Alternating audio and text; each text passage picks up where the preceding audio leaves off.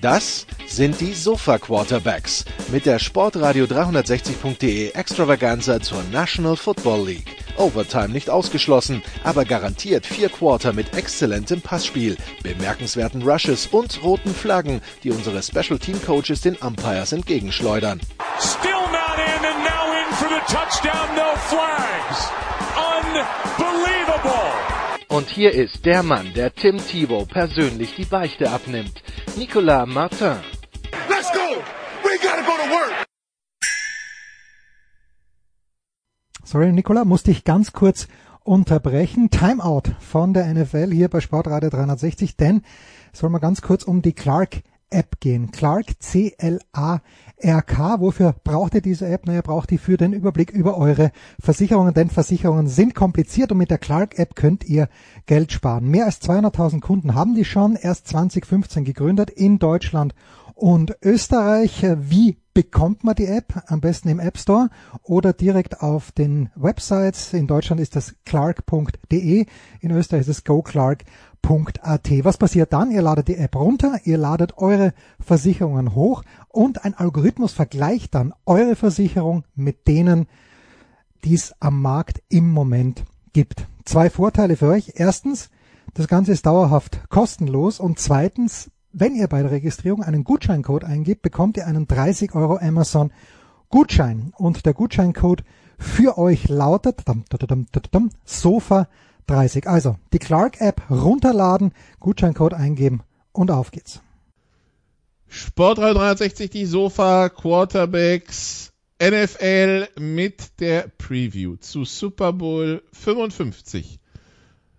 Tampa Bay Buccaneers im eigenen Stadion gegen die Kansas City Chiefs als äh, Abschluss zur Corona-Saison 2020. Ähm, ja, die NFL hat also bis in den äh, Super Bowl geschafft. Alle Spieler bisher negativ getestet. Wer, im, wer jetzt ne, positiv getestet würde, äh, kann schon mal ein Kreuzchen machen und weiß, er weiß, er wird den Super Bowl verpassen. Nicht verpassen werden ihn unsere beiden Experten heute auf dem Sofa. Zum einen Jan Wegwert von Triple Option. Hallo Jan. Moin Moin. Und Christian Schimmel von der Draft.de. Hallo Christian. Tom Brady wird ins Huddle gehen, wird seinen Mann sagen, Leute, wir müssen gewinnen, alles andere ist primär. Einen schönen Abend. Ja, und das war's dann auch schon mit der Preview der Sofa Quarter. Nee.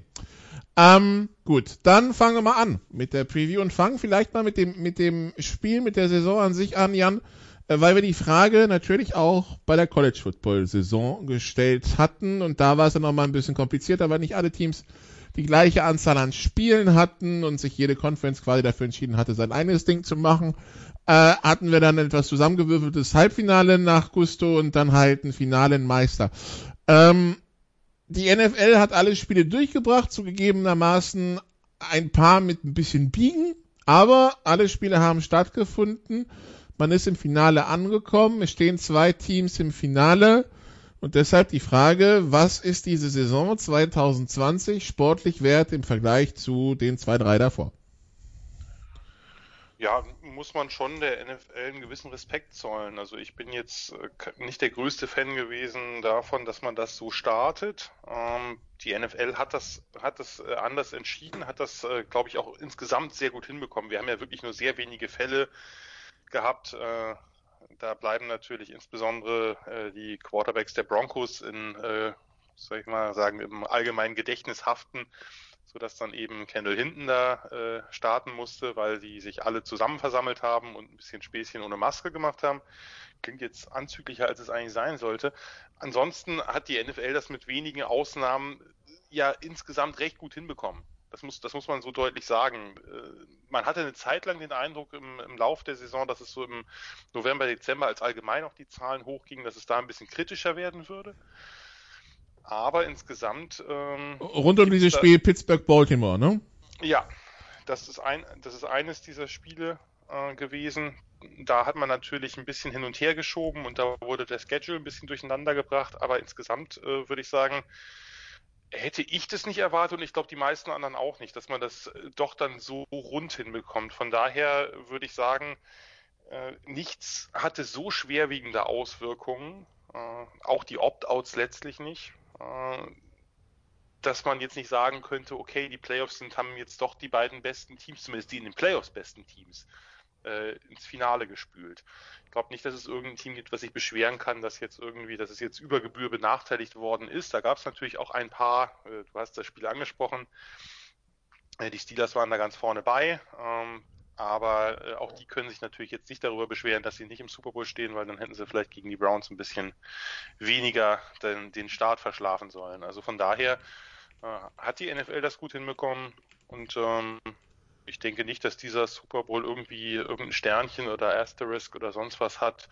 Äh, es ist eine ungewöhnliche Saison gewesen, eine Saison mit limitierter Vorbereitung, aber wenn dann äh, die Buccaneers mit einem neuen Quarterback, über den wir sicherlich gleich noch ein wenig reden werden, der viele, viele Jahre in einem ganz anderen System gespielt hat und äh, das ohne Eingewöhnung schafft, jetzt mit den Buccaneers in den Heim-Super Bowl einzuziehen, dann scheint auch das nicht die allergrößte Rolle, zumindest nicht für alle gespielt zu haben.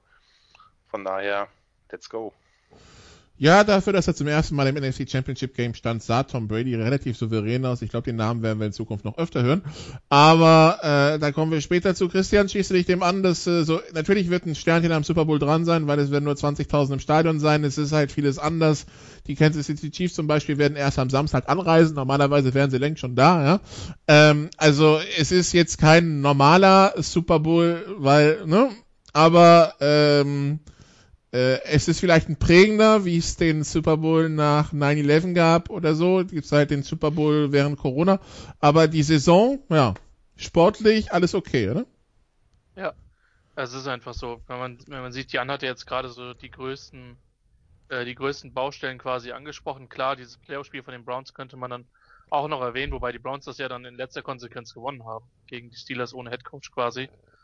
Ähm, den, den hätte ich, auf den hätte ich gerne eine Kamera gehabt in seinem Basement. Ähm, der ist bestimmt wahnsinnig geworden, zumindest wäre es mir so gegangen. Aber das hat die NFL gut hinbekommen, sportlich. Ähm, ist das ein absolut vertretbares äh, Matchup. Ich denke, dass die, die Chiefs, die AFC repräsentieren, hätten einem auch vor der Saison eine ganze Menge Leute gesagt, dass die Buccaneers jetzt als Wildcard, was ja schon eher unüblich ist, ähm, es geschafft haben, ist äh, eine besondere Leistung, aber auch den, den starken Playoffs geschuldet von, von John, Tom Brady und, und seinen Mitspielern. Von daher, ähm, ich kann mich dem anschließen. Also speziell, wenn wir es mit der College-Saison vergleichen, wobei da natürlich nochmal ganz andere Herausforderungen sind.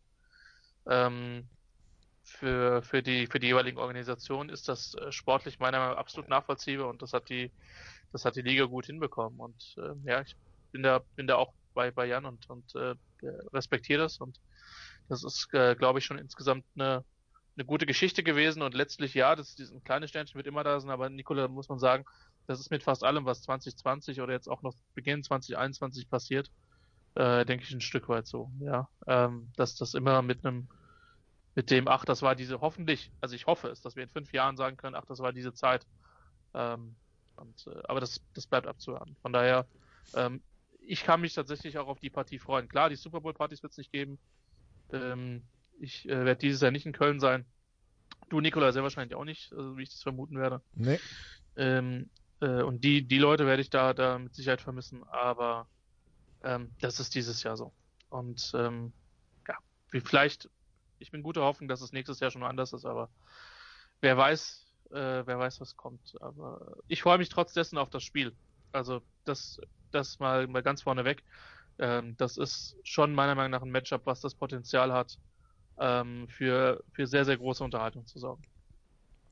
Ähm, ja, ich habe ja in der Einladungsmail für die Sofa Quarterbacks geschrieben. Der Teil der Runde, der auch im nationalen Football involviert ist, bekommt vielleicht nicht die Chance, über Live-Football nochmal zu sprechen vor September. Das hoffen wir natürlich alle nicht. Aber ja, ich habe auch die Hoffnung, dass ich dieses Jahr diesseits und jenseits des Atlantiks Spiele im Stadion sehe. Schauen wir mal. Ähm, ja, also, Super Bowl 55, Tampa Bay Buccaneers gegen die Kansas City Chiefs. Stehen denn eigentlich, wenn wir auf die Saison schauen, Christian, für dich die zwei besten, Strich, komplettesten Teams im Finale?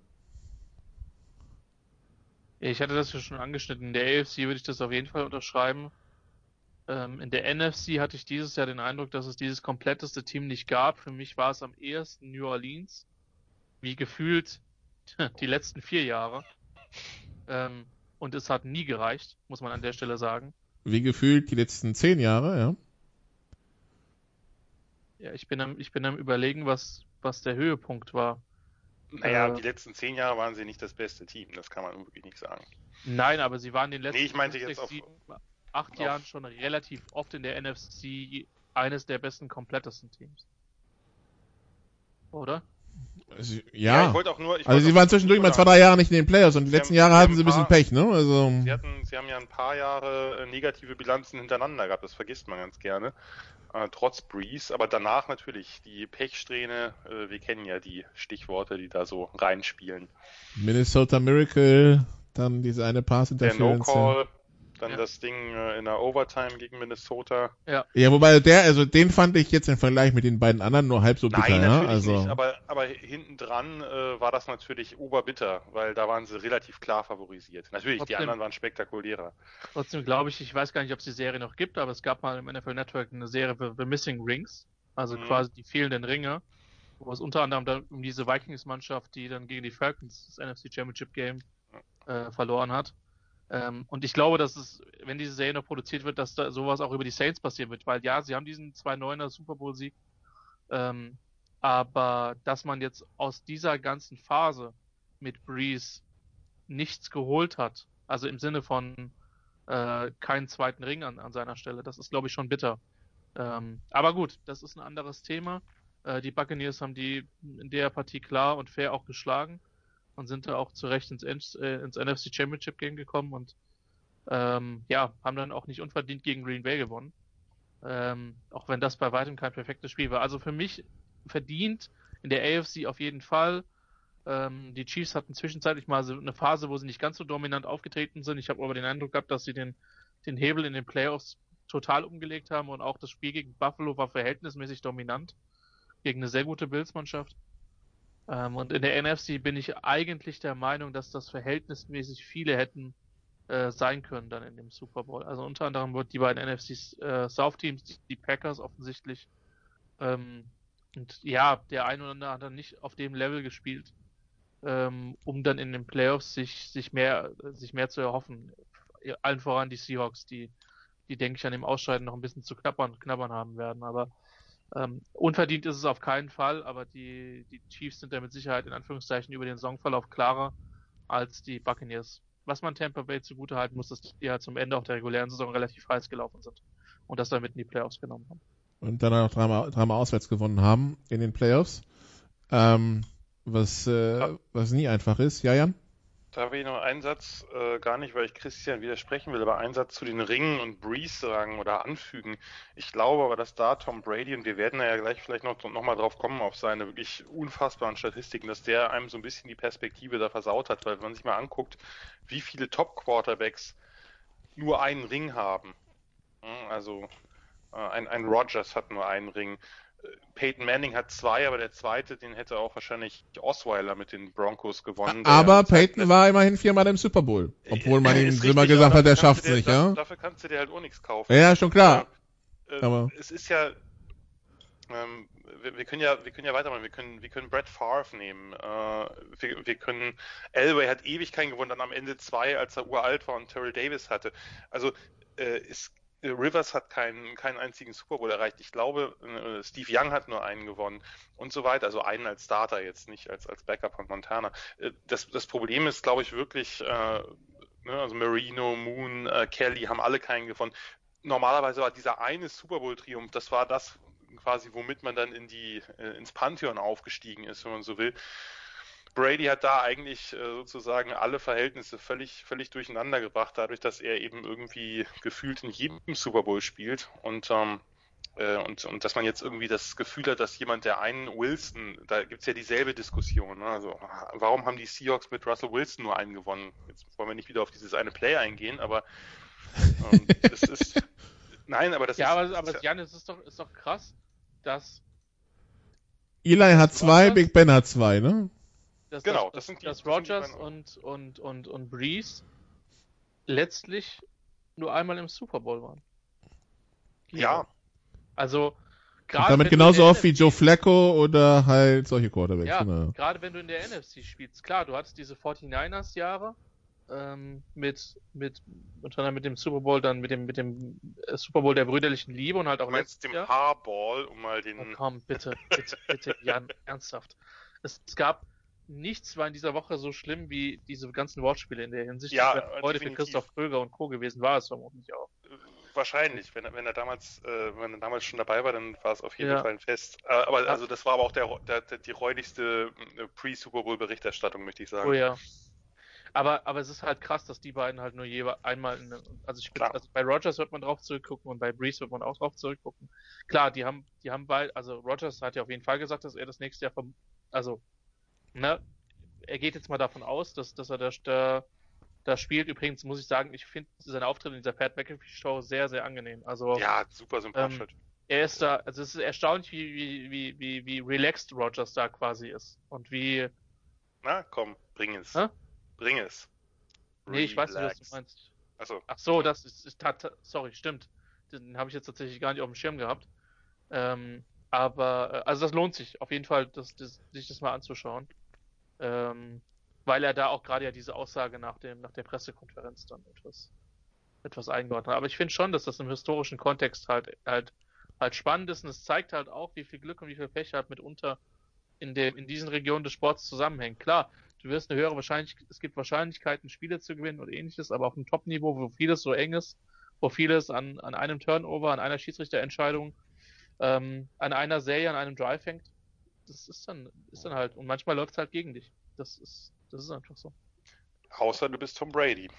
Ich meine, gegen den ist es auch ein paar Mal gelaufen, aber er ist einfach immer wieder gekommen. Also, das ist schon relativ beeindruckend. Ich würde übrigens, um den äh, Punkt vorher nochmal aufzugreifen, ich hätte jetzt in der Tat schon gesagt, und zwar nicht nur wegen dem Rekord, dass ich die Packers äh, da als das insgesamt beste Team der NFC über die Saison betrachtet gesehen hätte. Auch die hatten ihre Lücken, überhaupt keine Frage und sind längst nicht so souverän wie, äh, wie die Chiefs, die ja viele Spiele haben, äh, sagen wir mal, oder eng gemacht haben, spannend gemacht haben, obwohl man manchmal das Gefühl hatte, dass es gar nicht nötig war.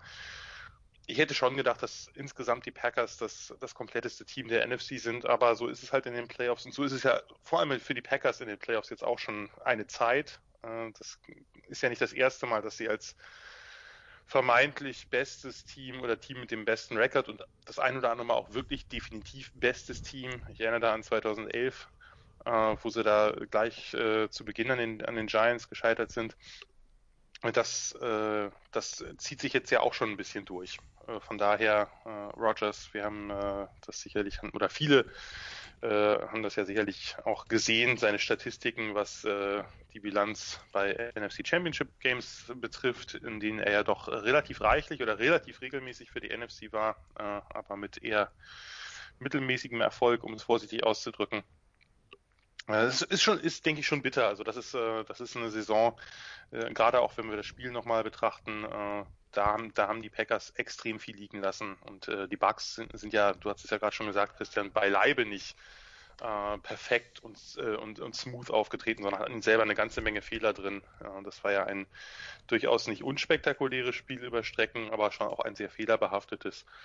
Und äh, ja, nun haben wir halt die Bucks und Brady erneut im Super Bowl und äh, da kann man natürlich im Nachhinein die Fragen stellen, wer jetzt das eigentlich verdient hätte oder am meisten verdient hätte, aber letztlich ist es auch müßig. Wir haben ein super Duell. Äh, natürlich äh, mit zwei äh, Quarterbacks, die man, äh, wo man nicht erwartet hatte, sagen wir mal so, vor weniger, wenigen Monaten noch oder einem Jahr noch, dass die mal in einem Super Bowl aufeinandertreffen. Genau, ja, weil ähm, vor einem Jahr wäre das wäre es noch schwierig geworden, genau.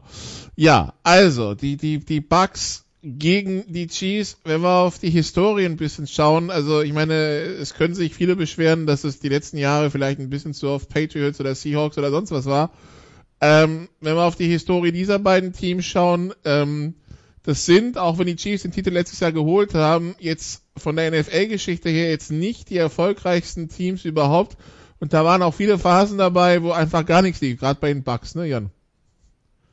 Das war schon, ja. das, also das war schon, also wer Fan dieser beiden Teams ist, oder eins dieser beiden Teams ist, der hat lange Durchstrecken hinter sich. Ja, also gerade bei den Bucks ist es ja so, dass man im Grunde genommen sagen muss, die hatten halt eine gute Phase, nämlich die, die Dungy Gruden äh, Tampa 2 Phase. Also ich meine, davor lief halt ungefähr zwei Jahrzehnte, seitdem sie Expansion Team in den 70er Jahren waren, nix. Und danach. Davon äh, die ersten zwei Jahre wirklich gar nichts? Die ersten zwei Jahre wirklich gar nichts. Mit McKay als äh, Trainer, der diese, äh, diesen großartigen Satz geprägt hat, äh, von wegen was, what do you think about your team's execution? Der antwortete, I'm all for it. Ähm, nach, nach dem 0 zu 26 Start war das, glaube ich, oder irgendwann dazwischen. Ähm, Der Pazifist Christian Schimmel verzieht keine Miene. ja. Nein, Nein, aber, aber auch da gibt es eine Dokumentation zu, die sehr anschau anschaulich ist. Sorry, dass ich die ganzen äh, gefühlt, ich arbeite mich hier wie in der Hausarbeit mit Fußnoten weiter, aber auch, also auch da, das kann man verfolgen, durchaus äh, äh, durchaus die, die kenne ich ehrlich gesagt gar nicht. Äh, Owned 26 Bucks. Ich bin mir sicher, dass man so. das auf dem Kanal der NFL ja, ja. findet, äh, auf, auf YouTube. Das, das, Oder halt in, in, in den Archiven vom Game Pass. Aber ja, das stimmt. Die waren äh, der Laughing Stock der NFL über die ersten Jahre. Genau, dann hatten sie ja die kurze, äh, eine, eine kurze Phase mit Playoffs und NFC Championship Game. Äh, das war sogar mit Doug Williams, glaube ich, der nachher mit den Washington X's äh, den Super Bowl gewonnen hat als erster afroamerikanischer Quarterback. Nein, wie auch immer. Sie hatten halt einfach, im Grunde genommen hatten sie eine gute Phase in ihrer ganzen, eine reell gute Phase in ihrer ganzen Franchise-Geschichte und das war eben diese Ende 90er, Anfang Nuller Jahre Tampa 2.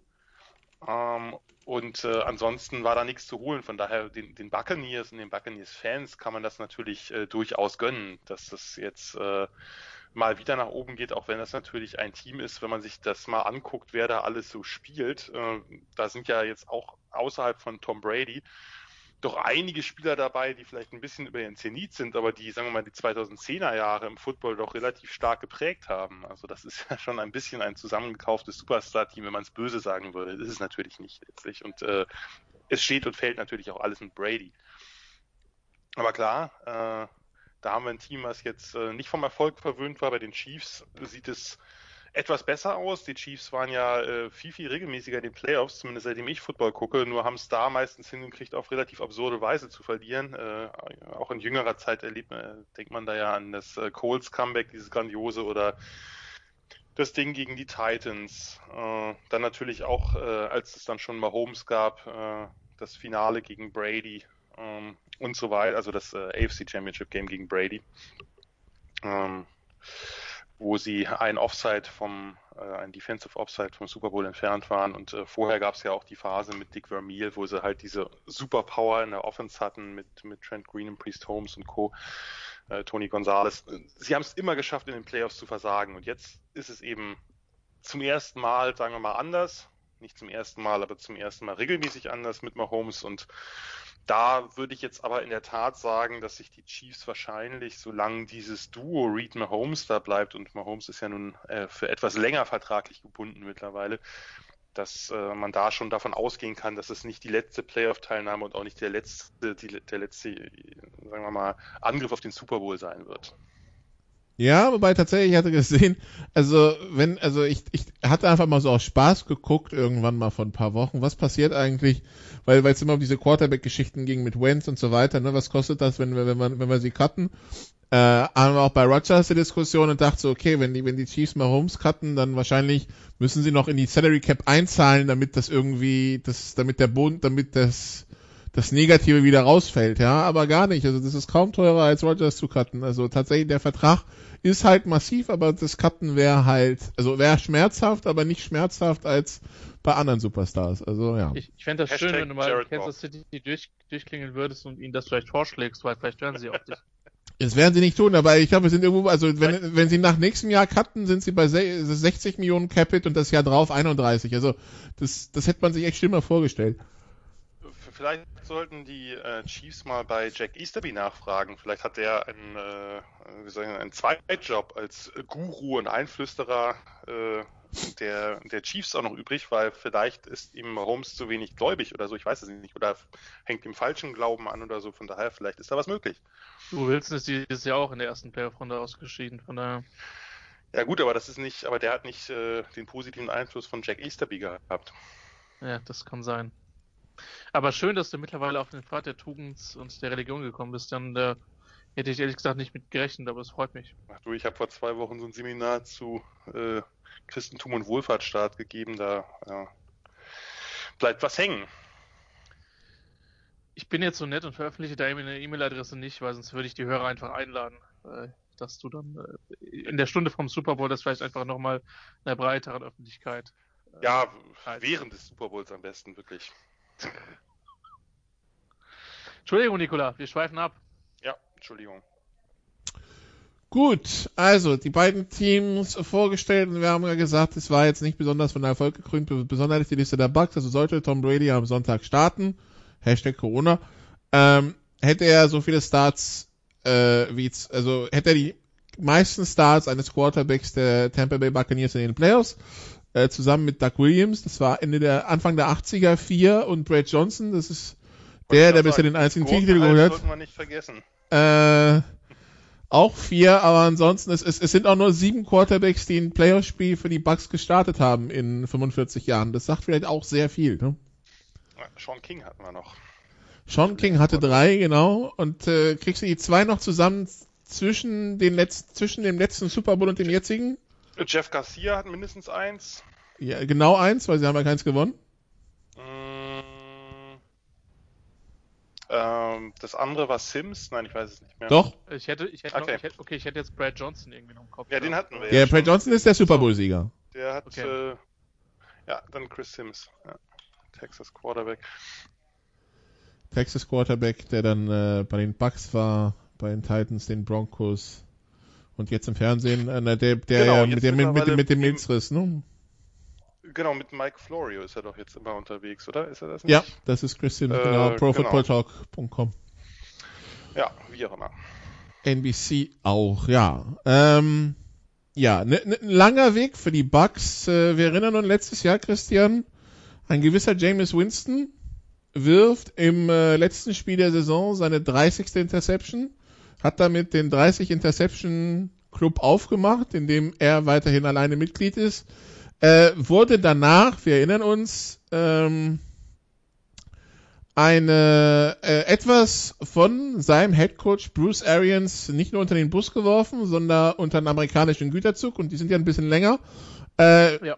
ähm, ich hätte mir zu dem Zeitpunkt tatsächlich nicht vorgestellt, Tom Brady hin oder her, ähm, äh, obwohl das ja gar nicht klar war zu dem Zeitpunkt, dass er überhaupt dahin gehen würde, dass die ein Jahr später im Super Bowl stehen können. War das wirklich so wenig, was gefehlt hat? Scheint so. Und ich meine, was den 30 Interception Club betrifft, ähm, ich habe gehört, James Winston kann da durchaus Leute direkt einladen. Allerdings muss er ein bisschen auf, aufpassen, weil hin und wieder schneiden Leute was mit, was man da erzählt. Aber äh, das nur nebenbei. Naja, was heißt so wenig, was da gefehlt hat? Ähm, Gronkowski ist aus dem Retirement gekommen. Ähm, der hatte offensichtlich genauso wenig Lust für, äh, für Bill Belichick zu spielen wie äh, Matthew Stafford ähm, der äh, in seinem Trade-Wunsch auch relativ eindeutig war, wo er nicht hin möchte. Gab nicht so viele, ne? Wo er nicht nee, hin wollte. Nee, nee. So die, die Rams spielen aber normalerweise, also äh, außer es kommt das 17. Spiel oder sie treffen im Super Bowl aufeinander, nicht so oft gegen die gegen die Patriots das nächste Jahr, die nächsten ich Jahre. Ich bin vollkommen überzeugt, dass äh, dass Belichick seine Agenten äh, auch in Los Angeles hat und äh, dafür sorgen wird, dass Stafford da kein gutes Leben haben wird. Wahrscheinlich wechselt ja. Belichick nach Seattle oder so, nur um Stafford zu ärgern. gefällt dein Gedankengang, Nikola. ähm, und ich ja, mein, es, müsste, es müsste aber ein Team sein, das auch Brady dann nächstes Jahr im Schedule hat. Ja. Ja, ja Seattle wird ja, äh, nee, Seattle, äh, nee, nicht, aber so, ja, aber ja, wir finden wir. Gibt, gibt sicherlich eins. Die, die Cardinals traden Head Coach und Quarterback und, äh, ja. Äh, jetzt haben wir gerade ein Drittel unserer Hörerschaft verloren. Ähm, nein, also es hat, es, es gab ja schon durchaus ein paar, äh, ein paar Neuzugänge. Wie gesagt, äh, Gronk ähm, dass man ein starkes Wide Receiver Core hatte, war vorher auch klar. Scotty Miller ist dieses Jahr als Überraschungsmann, der in den Playoffs bis jetzt bis auf einige wenige Lichtmomente gar nicht so stark in Erscheinung getreten ist. Ähm, Kollege Johnson von Minnesota hat auch hin und wieder seine Plays gemacht, aber das, also die haben halt in der Offensive unglaublich viel Tiefe. Ja, sie haben sich ihren, ihren Left Tackle der, der, der Zukunft gezogen mit, mit Wolves, der, der absolut eingeschlagen hat. Ähm, Donovan Smith hat meiner Meinung nach sich über die Jahre wirklich verbessert. Also der war am Anfang hier die ersten ein, zwei Jahre richtig, richtig schlecht. Ähm, aber hat jetzt was aus seinem athletischen Potenzial gemacht. Und ähm, in der Defense muss man sagen, dass Todd Bowles da einfach einen super Job gemacht hat. Man hatte vorher Talent, klar, jetzt hat man noch, eben noch Sue dazu. Ich bin ja ein Riesenfan von Vita Vea. Ähm, der war jetzt über den größten Teil der Saison auch mit, mit dem Knöchelbruch verletzt, hat aber auch gegen die Packers schon wieder angedeutet, was er kann. Und man muss wirklich sagen, Jan, ich weiß nicht, wie du es siehst, aber die, man hat auch die Secondary irgendwie stabilisiert bekommen. Ich meine, über, über unseren Lieblingsrookie auch von Minnesota müssen wir, glaube ich, nicht reden. Da waren wir beide, glaube ich, ein ziemlicher Fan, aber sie haben es insgesamt geschafft, gesamt geschafft, halt einfach, also es war natürlich auch und vor allen Dingen Brady, du brauchst einen Quarterback, aber die haben auch in vielen, vielen weiteren Bereichen gute Spieler gezogen. Und ähm, ja, so kam dann die Bilanz zustande und das war ja durchaus auch ein heftiger Spielplan, den die Buccaneers hatten. Ähm, und äh, wobei, ein letzter Satz, Nicola, wenn wir über Jameis Winston reden, ich finde es gut, dass die Buccaneers so fair waren und ihm das NFC Championship Game gegeben haben gegen die Packers ähm, und ihn dann für dieses eine Spiel zurückgezogen haben, äh, geholt haben, weil wenn man sich die Statline anguckt, das war eher eine Jameis Statline als eine Brady Statline. Aber das nur nebenbei. Ja, drei Picks. Ja. Ähm, ja, ich Jan, ja. mich so ein bisschen ehrlich gesagt, ähm, also das muss schon extrem viel, also ne, wir wissen natürlich, dass der Quarterback die wichtigste Position ist, da müssen wir nicht drüber reden, aber es muss schon extrem viel auch irgendwie an, an Brady liegen, äh, vielleicht auch noch was über ihn als Quarterback, sondern was über ihn als Teamleader und als jemanden, der die anderen eben accountable hält oder so, da, sozusagen damit irgendwas zu tun hat, denn Christian hat angesprochen, das ist ein super Kader, aber der Kader, den gab es größtenteils letztes Jahr halt auch und es liegt sicherlich nicht an, an jemandem wie Tyler Johnson, äh, der irgendwie keine 20 Pässe fängt. Ähm, wie gesagt, mag den super gern, aber das, das kann es das kann's nicht sein. Oder Fournette, den sie dazu holen. Äh, Winfield, klar, der hat einen richtig großen äh, Einfluss gehabt, aber ansonsten ist das ja eigentlich größtenteils doch das, was letztes Jahr auch schon da war. Ähm, und da, klar, natürlich ist äh, wichtig, äh, sind ja einige Second-Year-Player dabei. Ein, ein, Devin White hat sich natürlich gesteigert oder so, aber insgesamt äh, ist das schon beeindruckend, dass eigentlich von den Spielern, die wirklich, wirklich wichtig sind, kann man Winfield als Neuzugang nehmen, muss man auf jeden Fall Tristan Wirfs nehmen, eine fantastische Rookie-Saison gespielt hat. Gronk, ja, schon, aber irgendwie natürlich auch, es ist jetzt nicht der Difference Maker, also es liegt schon extrem viel an Brady, das kann man, das kann man nicht anders sagen und das geht wahrscheinlich wirklich weit über das hinaus, was er als Quarterback und Passer bringt.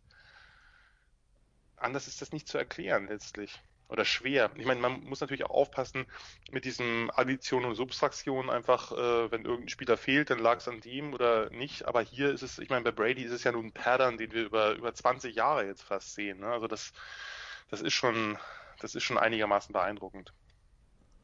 Wir erinnern uns an das Zitat, ähm, uh, there was, there was um, so much good and so much outright terrible. Das war Zitat Nummer eins zu James. Und äh, als er dann gefragt wurde, könnten die Bucks mit dem anderen Quarterback gewinnen, war die Antwort, with another quarterback, oh yeah, if we can win with this one, we can definitely win with another one too. Ähm, ja, dann kam Tom Brady. Und äh, schon äh, ging die Bilanz nach oben. 30 Touchdowns, 30 Interceptions, das ist der Club übrigens nicht nur 30 Interceptions und äh, 7 Pick Sixes letztes Jahr. Ähm, James Winston, darunter ja. der letzte Pass. Das haben einige Quarterbacks so an sich. Muss, muss ich eigentlich, muss ich eigentlich froh sein oder muss ich weniger froh sein, dass die Chargers Brady nicht bekommen haben? Ähm, Weil, ja, aus welcher Perspektive heraus? Naja, die Perspektive ist, die Chancen hätten sich extrem gesteigert. Ich weiß nicht, ob du den Super Bowl mit, mit, mit dem Coaching-Staff erreicht hättest, aber ich glaube, die Chancen wären höher gewesen. Auf der anderen Seite hättest du mit ziemlich Sicherheit, ich weiß nicht, pickst du den Herbert trotzdem? Keine Ahnung. Vermutlich nicht. Wahrscheinlich nicht. Wahrscheinlich willst ja. du dann all in gehen mit, mit ja. einem, einem Spieler, den Brady dann halt gebrauchen also dann kann. Aber ich da vermutlich einen von den Offensive Tackles oder so. Ja, wahrscheinlich, möglicherweise. Also vermutlich musst du insgesamt lang, langfristig glücklich sein, aber es ist schon, du hast, Jan, du hast schon recht, ich würde das schon unterstreichen, dass Brady da mit Sicherheit einen, einen enormen äh, Einfluss auch außerhalb des Spielfeldes hatte. Anders kann's, kann, ist schwer vorstellbar. Äh, ich, ich glaube aber nicht andersrum, dass Brady jetzt bei jedem Team, jedes Team hier einfach irgendwie beliebig in den Super Bowl geführt hat. Das ist schon ein verdammt gut besetztes Team. Das muss man, das muss man sich mal angucken, wie viel Difference Maker auf wie viel verschiedenen Positionen da rumlaufen. Und wie viele junge Spieler, auch gerade die ganze Secondary, oder das ist ja wirklich, ich mag diese Secondary, ich mag insgesamt diese Defense total gerne. Ich mag Todd Bowles, äh, schätze ich sehr. Also das ist schon, das ist schon eine richtig coole Unit, aber eben allein gewinnst du damit halt auch nicht. Und äh, äh ich glaube aber auch nicht, dass Brady jetzt mit, mit jedem Team da entsprechenden Erfolg gehabt hätte. Und ich weiß auch nicht, ob er die Chargers irgendwie sehr weit, sehr tief in die Playoffs geführt hätte. Who knows? Gut, War jetzt kein Diss gegen die Chargers wohlgemerkt, sondern äh, ich, ich, war, ich, ich So habe ich es noch nicht verstanden. Also Brady bei den äh, Brady bei den Jets, Brady bei den äh, Jaguars oder Brady bei den Lions hätte vielleicht nicht so gut funktioniert, ja? Nee, aber auch bei den unteren Mittelklasse-Teams, glaube ich, wäre das nicht unbedingt einfach äh, automatisch gewesen. Gut, dann sprechen wir mal über Kansas City und deren Saison, Jan. Wir haben es ja schon angedeutet, also zwischendurch hatte man echt das Gefühl, äh, und ich schmeiß da gern zwar auch ins Phasenschwein, aber der, der Chief springt nur so hoch, wie er muss. Ne? Also äh, da waren viele Spiele bei, also einmal schief gegangen gegen, gegen die Raiders, ähm, aber insgesamt waren da viele Spiele bei, die, wenn man sieht, also dann gegen die Bills, wo sie, wo die mal richtig, wo die Chiefs mal richtig aufs Gas gedrückt haben im, im AFC Championship Game, was da ging, wo man dann damals schon das Gefühl und rückblickend irgendwie auch das Gefühl hat, dass äh, irgendwie die mit angezogener Handgebremse gespielt haben? Ja, ich kann es mir auch nicht so ganz erklären, weil es waren ja auch sehr unterschiedliche Spiele, die dabei waren. Da war das Spiel gegen die Bills, wo sie halt äh, die, die leichten Boxes ausgenutzt haben, also das in der regulären Saison meine ich jetzt, und äh, die ganze Zeit gelaufen sind. Dann gab es das Spiel gegen die Buccaneers, wo sie halt in, im ersten Viertel das absolute Feuerwerk abrennen und danach irgendwie das Ganze so ein bisschen, ja, irgendwie nach Hause spielen und dann wurde es am Ende so noch eng, was nie passieren darf. Also das war ja, äh, war ja wirklich äh, absolut krass, was Tyreek Hill da mit Carlton Davis angestellt hat, der ansonsten eine fantastische Saison gespielt hat, aber äh, da hatte Hill hatte ja, glaube ich, im ersten Viertel, vor Ende des ersten Viertel schon über 200 Receiving Yards. Und solche Spiele gab es in ganz unterschiedlichen Konstellationen, auch mit ganz unterschiedlichen Dynamiken immer wieder. Also dass die Chiefs ent entweder relativ gut gestartet sind oder dass sie eben äh, den Start verschlafen haben, aber irgendwie so ein ganzes Spiel von vorne bis hinten haben sie ganz, ganz selten einfach mal durch, durchgezogen, konsequent. Und das äh, hat die, finde ich, auch ein bisschen von, von der letzten unterschieden. Da gab es das doch ein paar Mal häufiger. Ähm, waren ja jetzt wirklich eine ganze Menge One-Score-Games dabei und äh, viele davon, zumindest hatte ich den Eindruck, waren halt wirklich nicht unbedingt nötig. Natürlich liegt es auch immer am Gegner, aber das ja äh, ist schon ist schon ziemlich äh, besorgniserregend teils gewesen, äh, fand ich. Aber ähm, solange man dann gewinnt und solange man einen Mahomes hat und man hatte den Eindruck ein bisschen, dass sie zu sehr auf Mahomes vertrauen, der am Ende das ja eh irgendwie klar machen kann. Nur immer geht das nicht gut. Jetzt ist es offensichtlich quasi immer gut gegangen und äh, zumindest das äh, AFC Championship Game gegen ein wirklich ja auch gutes Team äh, sollte da Hoffnung machen, aber insgesamt war das ein bisschen unrund für eine so gute Bilanz, wie letztlich ja äh, klar 14 zu 2, aber das letzte Spiel haben sie ja äh, mit allen Backups gespielt und äh, kaum einen Starter drauf gehabt. Von daher ähm, äh, kann man da auch einfach 14 zu 1 sagen als, als reguläre Bilanz. Ja, das ist, das ist ein Problem. Und jetzt haben wir natürlich das, das, wenn wir jetzt mal auf das, auf den Super Bowl gucken, haben wir natürlich noch das größere Problem. Äh, man hat sich zwar so ein bisschen gefangen jetzt und das sah ja gegen die Bills wirklich eindrucksvoll aus, größtenteils. Aber die O-Line sieht natürlich nicht so eindrucksvoll aus.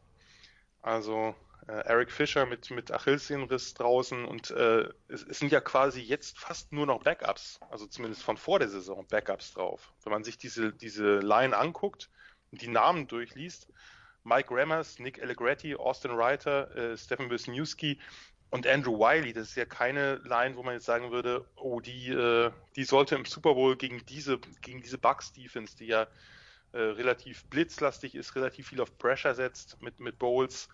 Äh, das, ist, das ist schon ein Mismatch.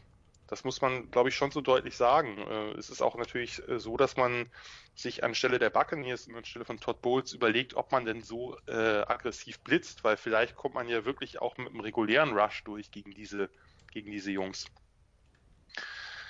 das, das ist schon, das ist schon ein gehöriger Nachteil äh, und äh, den werden die Chiefs ja nicht, die werden, den werden ja nicht ausgleichen können. Ich meine, wenn man sich mal überlegt, wer da alles fehlt. Also Eric Fischer haben wir gesprochen, Mitchell, Mitchell Schwartz immer noch mit seinen Rückenproblemen. Laurent Duvernay-Tardif ist lieber Arzt, das ist, kann ihm nicht hoch genug angerechnet werden, bringt den Chiefs aber relativ wenig. Äh, Kelechi Osamele, dauerverletzt. Lucas Young, der, der Rookie, äh, hat einen Opt-out gewählt. Also da ist ja quasi eigentlich eine, eine komplette Starting-Line fehlt. Äh, und ähm, jetzt müssen sie halt mit dem, was noch da ist, irgendwie zurande kommen. Und das geht natürlich immer, wenn man einen Patrick Mahomes hat, aber der wird halt, äh, der wird halt sehr, sehr stark gefordert sein gegen diese Defense. Äh, das wird ihm auf jeden Fall allein von seinem Personal äh, upfront wird ihm das sicherlich nicht ganz so leicht gemacht. Und ich denke auch die Buccaneers haben haben ihre Lehren aus dem ersten Spiel gezogen, dass sie halt wirklich, da haben sie ja dann irgendwann angefangen, äh, Hill und und, und Kelsey eben äh, eine dauernde Doppeldeckung zu nehmen. Nicht nur eine, eine tiefe Abdeckung durch ein Safety, das hat am Anfang überhaupt nicht geklappt, sondern wirklich äh, ein Double Coverage zu nehmen und sagen, okay, Mahomes, dann äh, schlag uns halt mit deinen sozusagen B-Skill-Playern. Die sind ja immer noch gut genug, aber macht es halt. Äh, das wird schon. Hm? Sorry. Nee, sag. Ich, ich hänge mich gerade an, an Steven Wisniewski so auf. Es gibt für mich keiner, der für mich diesen Journey O-Liner mehr.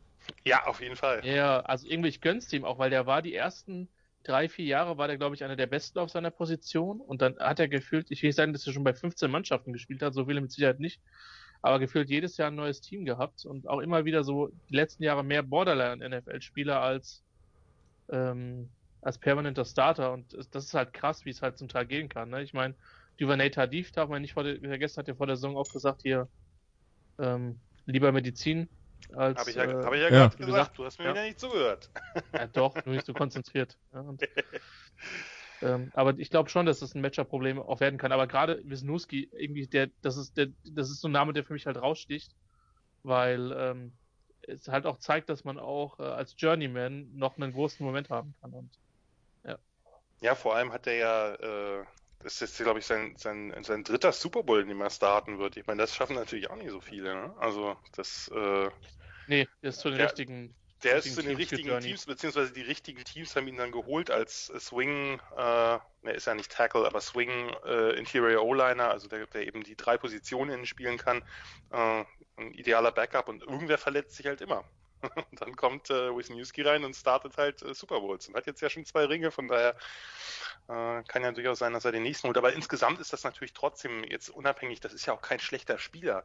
Nein. Das sind, das sind, das sind alle keine schlechten Spieler, aber das ist natürlich eine ziemlich zusammengeschusterte O-Line, dass jetzt, dass jetzt dann Wiley auf Tackle gehen muss, der eigentlich ein Guard ist, weil sie einfach keinen mehr haben. Dass Mike Rammers nun Left Tackle spielen muss, was er, glaube ich, gefühlt noch nie gemacht hat. Äh, und innen hat man dann halt Backups. Äh, das ist, äh, das ist ungünstig. Also das ist natürlich insbesondere gegen diese Front ungünstig, wo jetzt äh, gut wieder Weyer ist natürlich jemand, der jetzt tendenziell eher, ähm, der jetzt natürlich tendenziell dann eher gegen den gegen den Lauf seine Stärken hat.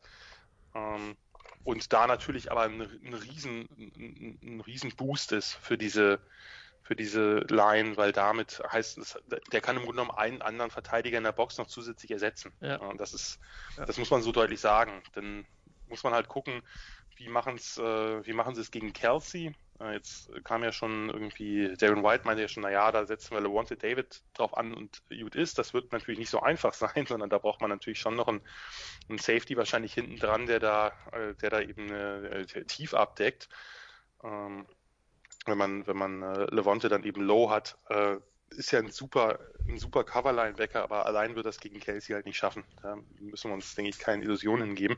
Nur wenn man sich insgesamt anguckt, von wie vielen Seiten da Pressure kommen kann mit JPP, mit Barrett, mit den, mit der, mit der Line um, um, um äh, Sue und, äh, und, und Goldston, ähm, oder eben dann eben auch mal Inside Blitzes, die, die ja gerade Devin White auch sehr, sehr gut, äh, sehr, sehr gut spielen kann das wird für diese O-Line schon, da wird sich, äh, da wird sich Bowles jetzt gerade, wo er einfach zwei Wochen Zeit hat, sich natürlich einiges überlegen und äh, Mahomes ist natürlich ähm, jetzt nicht ganz so mobil wie sonst. Der hat immer noch seine Zehenverletzung. Man merkte sie ja immer noch ein bisschen. Also es ist jetzt nicht so, dass ihn das schlimm behindert hat im, im Championship-Game, aber man hat es schon noch gemerkt. Also er ist ja jetzt nicht ganz rund gelaufen.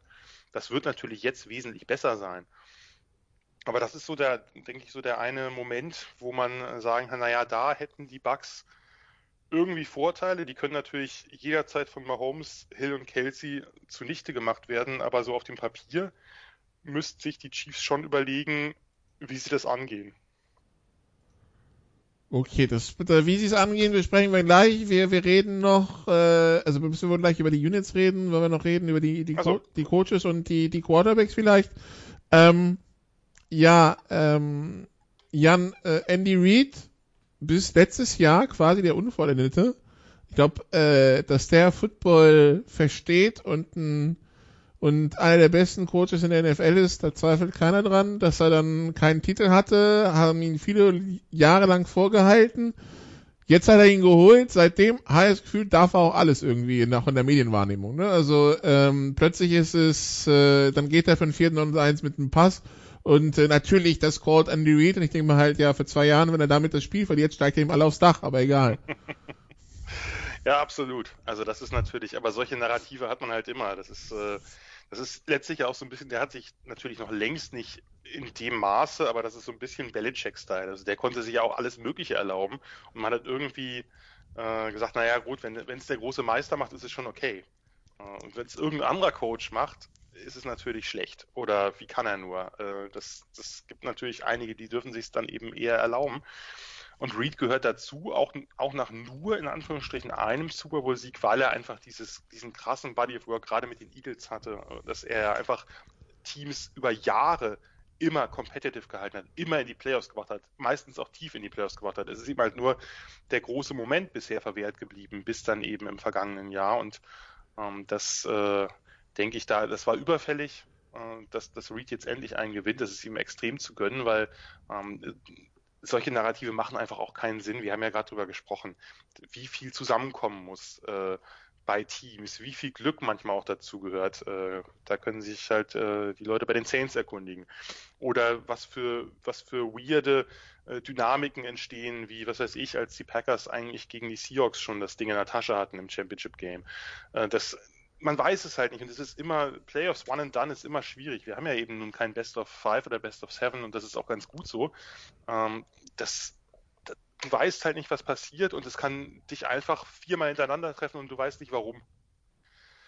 Und äh, von daher ähm, glaube ich, der, der dauerhafte Erfolg, den Reed hat, der hat ihm natürlich ein gewisses Standing gebracht, natürlich auch mit allen negativen Tönen, die dazwischen immer zu hören waren was das Time-Management angeht, was äh, gerade in den Nullerjahren, das ist natürlich heute jetzt ein Thema, was weniger auftaucht, was die Passlastigkeit anging, auch wenn er vielleicht geführt hat, dass er natürlich weniger Zeit von der Uhr genommen hat und so weiter. Eben diese sehr, sehr stark auf Kurzpassspiel agierende West Coast Offense, die er damals noch gespielt hat bei den Eagles. Das ist alles, hat alles natürlich irgendwo seine Berechtigung, gerade das mit der, mit dem, mit dem Time Management, das äh, ist nicht immer so gut gewesen. Natürlich kam auch der ein oder andere unglückliche Playcall dazu. Aber die nimmst du halt dann auseinander, wenn sie nicht klappen und dein Team knapp scheitert. Und insgesamt denke ich aber, äh, ist die, die Meinung über Andy Reid, gerade bei den äh, Menschen, die im äh, Football etwas äh, tiefer drin sind und natürlich insbesondere auch äh, in der ganzen NFL bei anderen Coaches, ist halt schon vorher extrem hoch gewesen. Jetzt hat er sich halt seinen Erfolg geholt und wer weiß, ob er sich gleich den nächsten noch dazu holt und dann äh, jetzt doch noch eine Art Dynastie beginnt. Ein Mensch, Christian, den man auf eine Bratwurst einladen will und um sich eine Stunde lang über Football zu unterhalten, ne? Und vielleicht nicht nur ja, eine Stunde wobei, lang. Wobei ich schon der Meinung bin, dass, dass in der ökonomischen Situation, in der Reed ist, kann er dann auch die Rechnung zahlen. ähm, und ich glaube, das war ja auch so ein bisschen, also ich weiß, dass es mir so ging, ähm, ähm, und dass es vielen anderen auch so ging, so nach dem Motto, äh, jetzt hat er endlich seinen ersten Super Bowl nach diesem Spiel letztes Jahr. Ähm, also die 49ers-Fans sicherlich nicht. Äh, und Leute, die die Chiefs hassen oder, aus, äh, oder nicht, nicht mögen oder so, vielleicht auch nicht. Aber das war ja bei vielen so nach dem Motto, dass da, da war ja viele Leute, die ihm das einfach gegönnt haben, weil auch einfach. Eagles-Fans, nachdem sie selber ihren ersten Titel geholt hatten, wahrscheinlich auch, ne? Selbst die, ja. Ich meine, es ist die Stadt der brüderlichen Liebe, Nikola. Ein Eagles-Fan wird niemals Kritik üben. Nein. Nicht mit Worten. Auch nicht mit, auch nicht mit Lauten. nee. Oder Schnee. Schneebällen. ja. Aber also ich habe ihm das sehr gegönnt und er wirkt immer noch wie ein sehr gemütlicher Typ. Ich glaube, das ist ein hochintelligenter Mensch, ähm, weil sonst kommst du nicht dahin, wo du bist. Ich glaube, dass der sehr viel von Teamführung versteht. Ähm, sonst äh, hätte er äh, gewisse, er hat ja auch so ein paar extrovertiertere Leute in, in seinem Team drin. Ähm, sonst wäre er anders mit denen umgegangen, sage ich mal. Und ähm, es ist einer der größeren Head Coaches der jüngeren Geschichte. Das ist, muss man glaube ich schon so sagen. Und ich meine, das Thema Hall of Fame, ich weiß gar nicht, ob das bei Coaches auch diese fünf Jahre nach Karriereende sind. Äh, ja. Ähm, aber das. Hm? Ja. Aber das wird bei ihm mit Sicherheit aktuell werden. Ich kann es mir eigentlich mit dem Ring nicht vorstellen, dass er da nicht hinkommt. Ja, ja, äh, wobei ich das bei einigen Coaches gedacht habe, aber äh, egal.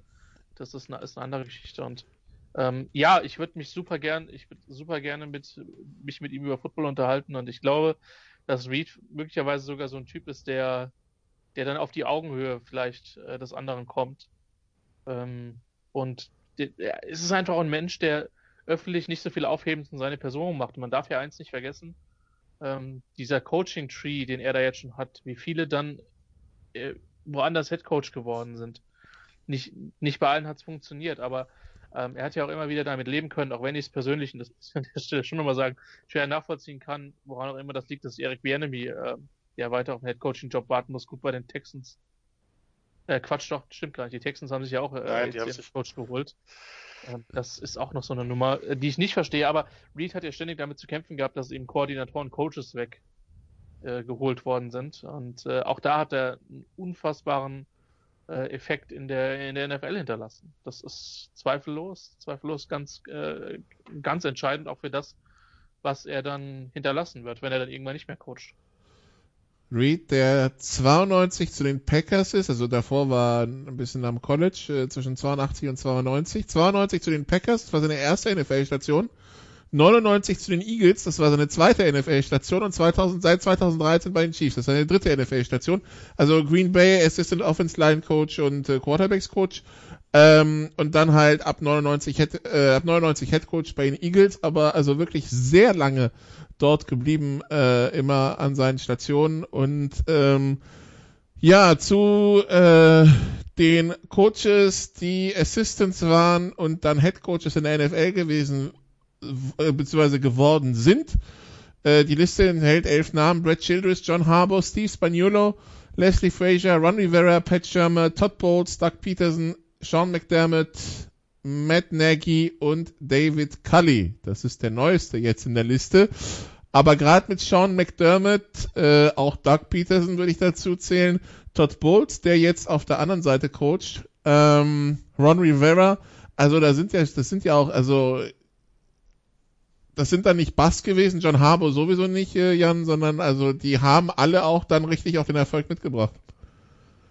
Die meisten. Das stimmt. Das, ja, ja, das, das, das stimmt. Ich würde aber auch selbst, wenn der ein oder andere jetzt mehr gescheitert wäre, heißt es ja nicht, dass er ein schlechter ja. Coach ist, sondern es gibt ja auch durchaus welche, die eben gute, gute Assistants oder Coordinators sind, aber eben mit den zusätzlichen Aufgaben als Head Coach überfordert sind oder denen das nicht ganz so liegt. Also äh, nur insgesamt ist das natürlich sehr, sehr beeindruckend, ganz klar. Also Reed hat ein Auge für Talent äh, auf allen, in allen Bereichen, sage ich mal, auf allen Ebenen.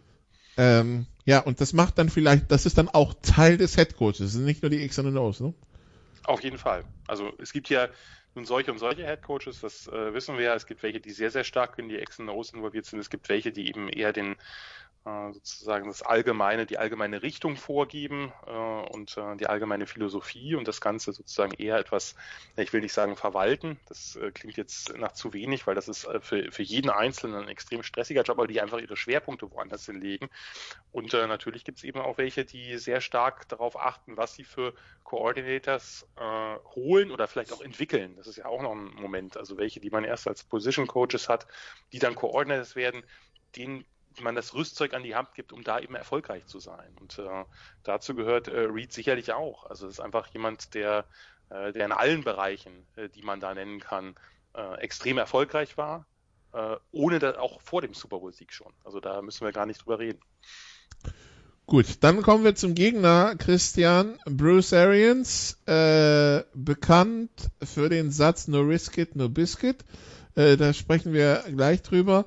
Ähm, der kennt Super Bowl zumindest als aus der Assistant-Perspektive, war bei den drei Super Bowls der Steelers unter Big Ben äh, im Coaching-Staff, erst als Right Receiver Coach und bei den zwei, also beim ersten und dann bei zwei späteren als Offense Coordinator, war vier Jahre lang Head Coach Bei den Cardinals ist da einmal im AFC Championship Game an den Carolina Panthers gescheitert. Äh, hatte eigentlich seinen Rücktritt und seine Rente erklärt, ließ sich dann von den Bucks wieder aus besagter Rente rausholen ähm, und ist jetzt im zweiten Jahr also im Super Bowl. Was, äh, was können wir über Bruce Arians sagen? Eine, eine wichtige Sache, die ich vielleicht noch einfügen will, ähm, dass sein Leben ja quasi auch ein bisschen am seidenen Faden hing. Ähm, nach dieser einen Geschichte in, in Arizona, wo sie ihn mit dem, mit dem Hubschrauber, ich meine, es wäre ein Gerinnsel gewesen, ich bin mir nicht mehr sicher, äh, wo sie ihn mit dem Hubschrauber ins, ins, Krankenhaus verfrachtet haben und er schon gedacht hat, na, das könnte jetzt gewesen sein, so nach dem Motto. Ähm, und der einfach auch gesundheitlich das eine oder andere mitgemacht hat. Ähm, da, dazwischen vielleicht auch noch dem einen oder anderen in Erinnerung diese, diese Zeit, als er den, den Vertreter für, für Chuck Pagano gemacht hat bei den, bei den Colts. Mhm. Ähm, als, als Pagano diese Krebserkrankung überwunden hat, der jetzt auch äh, ins, ins Retirement quasi gegangen ist, auch eine, auch eine und wirklich eine, eine Coaching-Legende, muss man sagen, in, in seiner Profession. Ähm, also Arians hat schon so einiges mitgemacht. Ähm, das, das muss man auf jeden Fall sagen. Und äh, er galt immer mal wieder als, als also er galt immer als Quarterback-Einflüsterer. Ähm, und natürlich würde ich sagen, dass, dass viel es in dieser Offense der Buccaneers auch an Brady liegt. Ich glaube schon, dass da auch äh, Arians und der Coaching-Staff seinen Anteil hat. Ähm, auch hier das, das Buch, was er geschrieben hat, Quarterback Whisperer, ist allein aus der aus der biografischen Sicht einfach interessant, weil man viel lernt und auch über ihn lernt. Ähm, und es bleibt ja dann dem Leser überlassen, ob man dann mit, mit allem, was er, was er sagt, dann, dann zustimmt. Aber es ist auf jeden Fall spannend, weil man versteht seine Perspektive, wo er herkommt.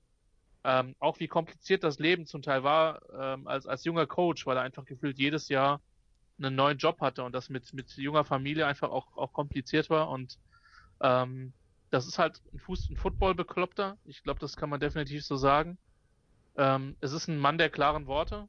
Hm, du hast ja eben diese Zitate äh, entsprechend schon, schon genannt, ähm, der dann kein Blatt vor, vor, den Mund nimmt. Ich muss auch zugeben, ich habe das selten so gehört, dass jemand seine eigenen Spiel macht, aber da, da wird denen schon klar gewesen sein, dass sie sich was äh, anderweitig orientieren.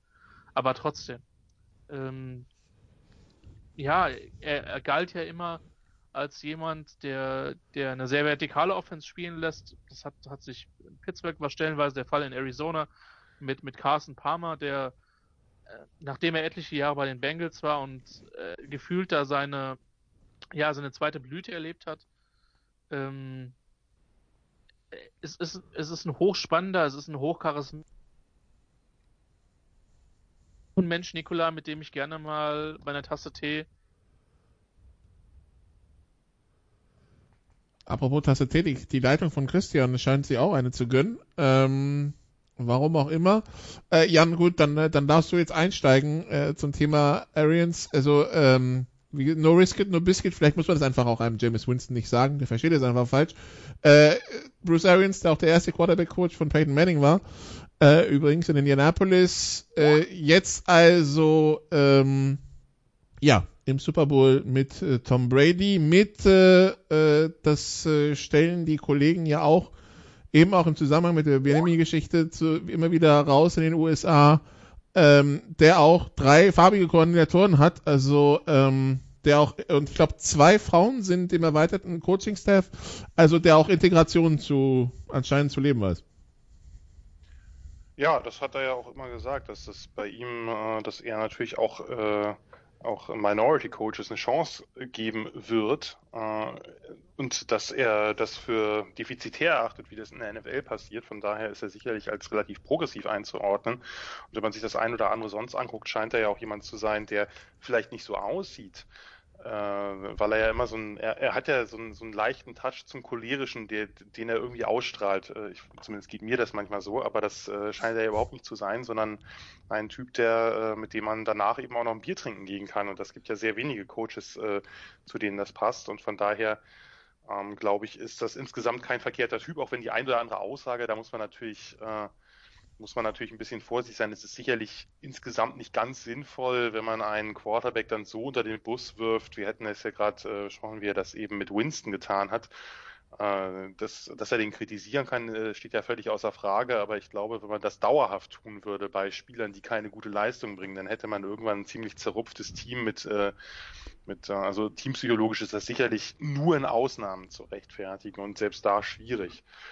Grundsätzlich ist das aber jemand, der, der relativ klare Vorstellungen hat und trotzdem eben äh, von diesen üblichen Mechanismen äh, erfrischend abweicht, wie wir eben gerade bei der Personalpolitik seiner Coaches äh, gesehen haben.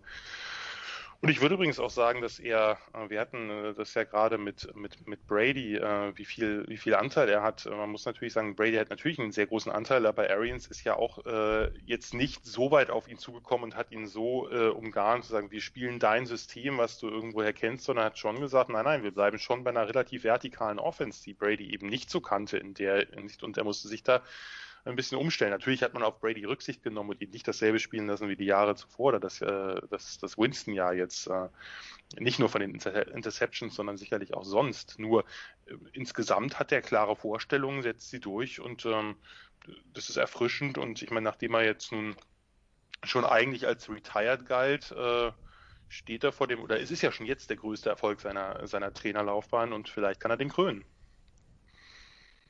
Definitiv. Also ähm, das, äh, das wäre dann für ihn die, die persönliche Krönung. Wie gesagt, den Super Bowl hat er schon gewonnen als Coach, als Assistant Coach, als Head Coach. Bisher noch nicht. Gut, dann kommen wir zu den Quarterbacks. Pat Mahomes, Christian, in der Hoffnung, du, äh, anscheinend hatte nur ich die Probleme mit der Leitung. Die Leitung, äh, ansonsten soll sie gut sein. Äh, Pat Mahomes, der kommende Superstar der Liga oder ist das schon? Er ist es schon. Also er ist auch eines der Gesichter der Liga jetzt schon. Ich glaube, das ist, da müssen wir uns nichts vormachen. Ähm, nicht nur, weil er auf dem, auf dem Madden-Cover war ähm, und erstaunlicherweise keine schweren Verletzungen sich da, dazu gezogen hat, wobei dieser Curse, glaube ich, äh, nicht mehr so ganz dramatisch ist. Äh, er war ja vor allen Dingen ähm. für Offensivspieler ein Problem, weniger für Defensivspieler. Das ist korrekt, ja. Das ist, äh, Zu denen Mahomes aber gehört. Ja, klar, aber ich hatte ein bisschen das war schon nur ein halb, das war schon nur ein halber Curse. Ich, ich, hatte schon ein bisschen die Hoffnung, dass er die nächste, das nächste Jahr dann auf Safety geht. Uh, aber das uh, ist, glaube ich, nicht notwendig bei den Chiefs.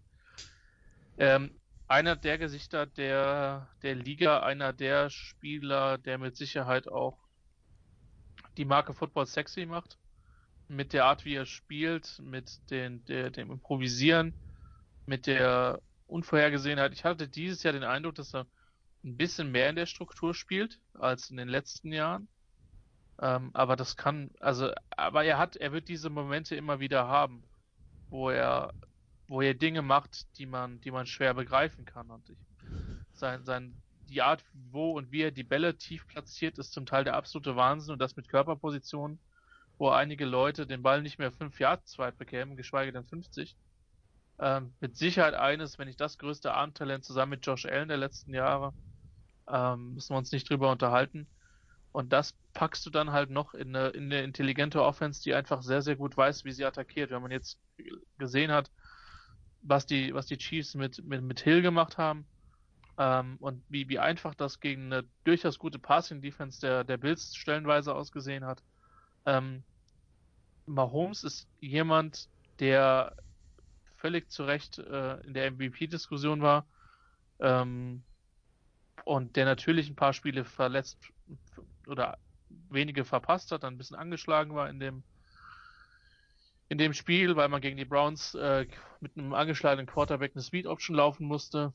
Ähm, das war vielleicht nicht ganz so clever, aber im Nachhinein ist man halt immer schlauer. Ähm, ja, es ist, also ich, wenn er sich nicht schwerer verletzt oder sonst irgendwie auf Abwege gerät, wird das einer sein, der die Liga über Jahre prägen wird. Ähm, da bin ich vollkommen von überzeugt. Ob, wie dynastisch es denn werden wird. Ähm, man hat es ja schon von vielen Quarterbacks gesagt. Man hat es von Wilson gesagt, ähm, von Brady natürlich vollkommen zu Recht, aber auch schon vom einen oder vom anderen. Das ist schwer, sehr lange an der Spitze zu bleiben. Und es gibt keine Garantie, dass die Chiefs nochmal in den Super Bowl kommen nach diesem Jahr.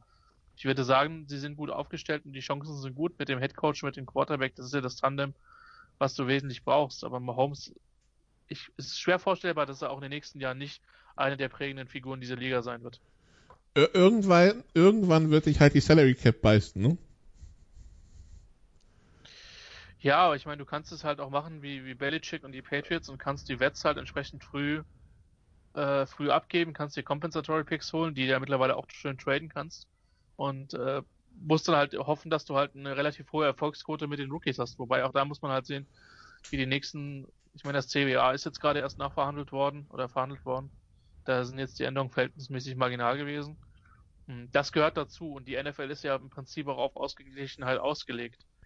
Ähm, man könnte im Prinzip sagen, die Antithese zu gewissen kapitalistischen ähm, Haltungen, die sonst so vorherrschen äh, in, in diesem Land. Aber ja, es ist total brutal schwer, da an der Spitze zu bleiben. Aber die Chiefs haben auf jeden Fall mal äh, einiges an, äh, an, an guten Möglichkeiten. Natürlich werden sie gute Leute verlieren, die anderswo mehr Geld verdienen können. Das ist vollkommen klar.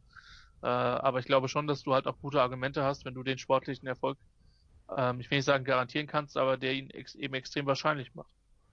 Jan Mahomes, einer dieser Quarterbacks, wo man so viel Football gucken kann, wie man will. Äh, ent er entlockt einem doch sehr oft das Wow, äh, was äh, andere vielleicht nicht tun. Ja, ich würde sagen am meisten ja. von äh, allen Quarterbacks der letzten, letzten Zeit äh, mit äh, Ausnahme Lama Jackson. Äh, also Lama Jacksons Runs sind vielleicht das, wo ich am meisten noch wow sagen würde, neben den Pässen von Mahomes. Auch äh, das ist einfach ja so spektakulär und so improvisatorisch mit den ganzen Throwing Angles oder Arm Angles, mit denen er den Wurf irgendwie noch wegkriegt, ob er hinguckt oder nicht. Das ist ja auch noch, ist einfach ein ganz anderer Typ Quarterback als meinetwegen ein, ein Tom Brady oder Peyton Manning, die auf ihre Weise natürlich die absolut besten ihres Faches waren bzw. sind. Äh, aber Mahomes Spielstil ist natürlich noch mal ein Stück spektakulärer. Das, das denke ich, kann man, kann man schon so sagen. Ob besser und erfolgreicher wird sich zeigen. Da äh, glaube ich nicht wirklich dran, was Brady angeht. Also der Erfolg äh, von Brady im Team müssen wir natürlich immer sagen. Quarterback Wins ist keine Statistik, auch wenn Brady es manchmal so aussehen lässt, als ob es eine wäre. ähm, aber ähm, was, was man Holmes mit dem Ball anstellen kann, das äh, sucht Vergleiche, die man aktuell nicht findet. Und von daher, der wird uns noch länger erhalten bleiben. Ich sehe es auch nicht ganz so wie Christian. Ich habe das bei, bei Wilson nie so das Gefühl gehabt, gerade zu, zu Beginn der, der Seahawks war es doch sehr, äh, fand ich zumindest, äh, war es doch auch sehr auf die Legion of Boom und auf Lynch ausgerichtet und nicht so sehr darauf, dass Wilson dieser Superstar ist, der ein Team auf ein völlig neues Level hebt. Natürlich ist Wilson ein absoluter Superstar, überhaupt keine Frage, aber wenn ich mir ähm, die, die Seahawks-Roster der Jahre angucke und meinetwegen jetzt einen Blick auf die Chiefs Defense werfe, das ist schon, das ist schon ein Riesenunterschied. Äh, und ähm, natürlich haben, haben die Chiefs einige absolute Superstars in der Offense, aber es ist schon, es ist schon sehr stark Mahomes. Natürlich, die hatten auch vorher mit Alex Smith Erfolg. Das, das zeigt wieder, auch, wie gut Andy Reid als Coach ist. Das äh, sollte da überhaupt nicht untergehen. Natürlich äh, steht und fällt alles mit Mahomes, aber Mahomes wäre deutlich unerfolgreicher in einem anderen System. Äh, nicht untalentierter, nicht schlechter, aber unerfolgreicher. Und ähm, von daher, äh, der wird uns, der wird uns nicht so schnell wegbrechen, es sei denn eine Verletzung, was natürlich niemand hofft. Aber ansonsten haben wir da, haben wir da den, den denke ich, den Superstar Quarterback der nächsten Jahre. Äh, und ähm, ob das eine Dynastie wird und ab wann eine Dynastie beginnt, ist natürlich auch immer eine gute Frage. Also sagen wir mal so, ein Championship Game und wenn er jetzt diesen, wenn sie jetzt diesen Super Bowl gewinnen würden, dann zwei Super Bowls da hinten dran.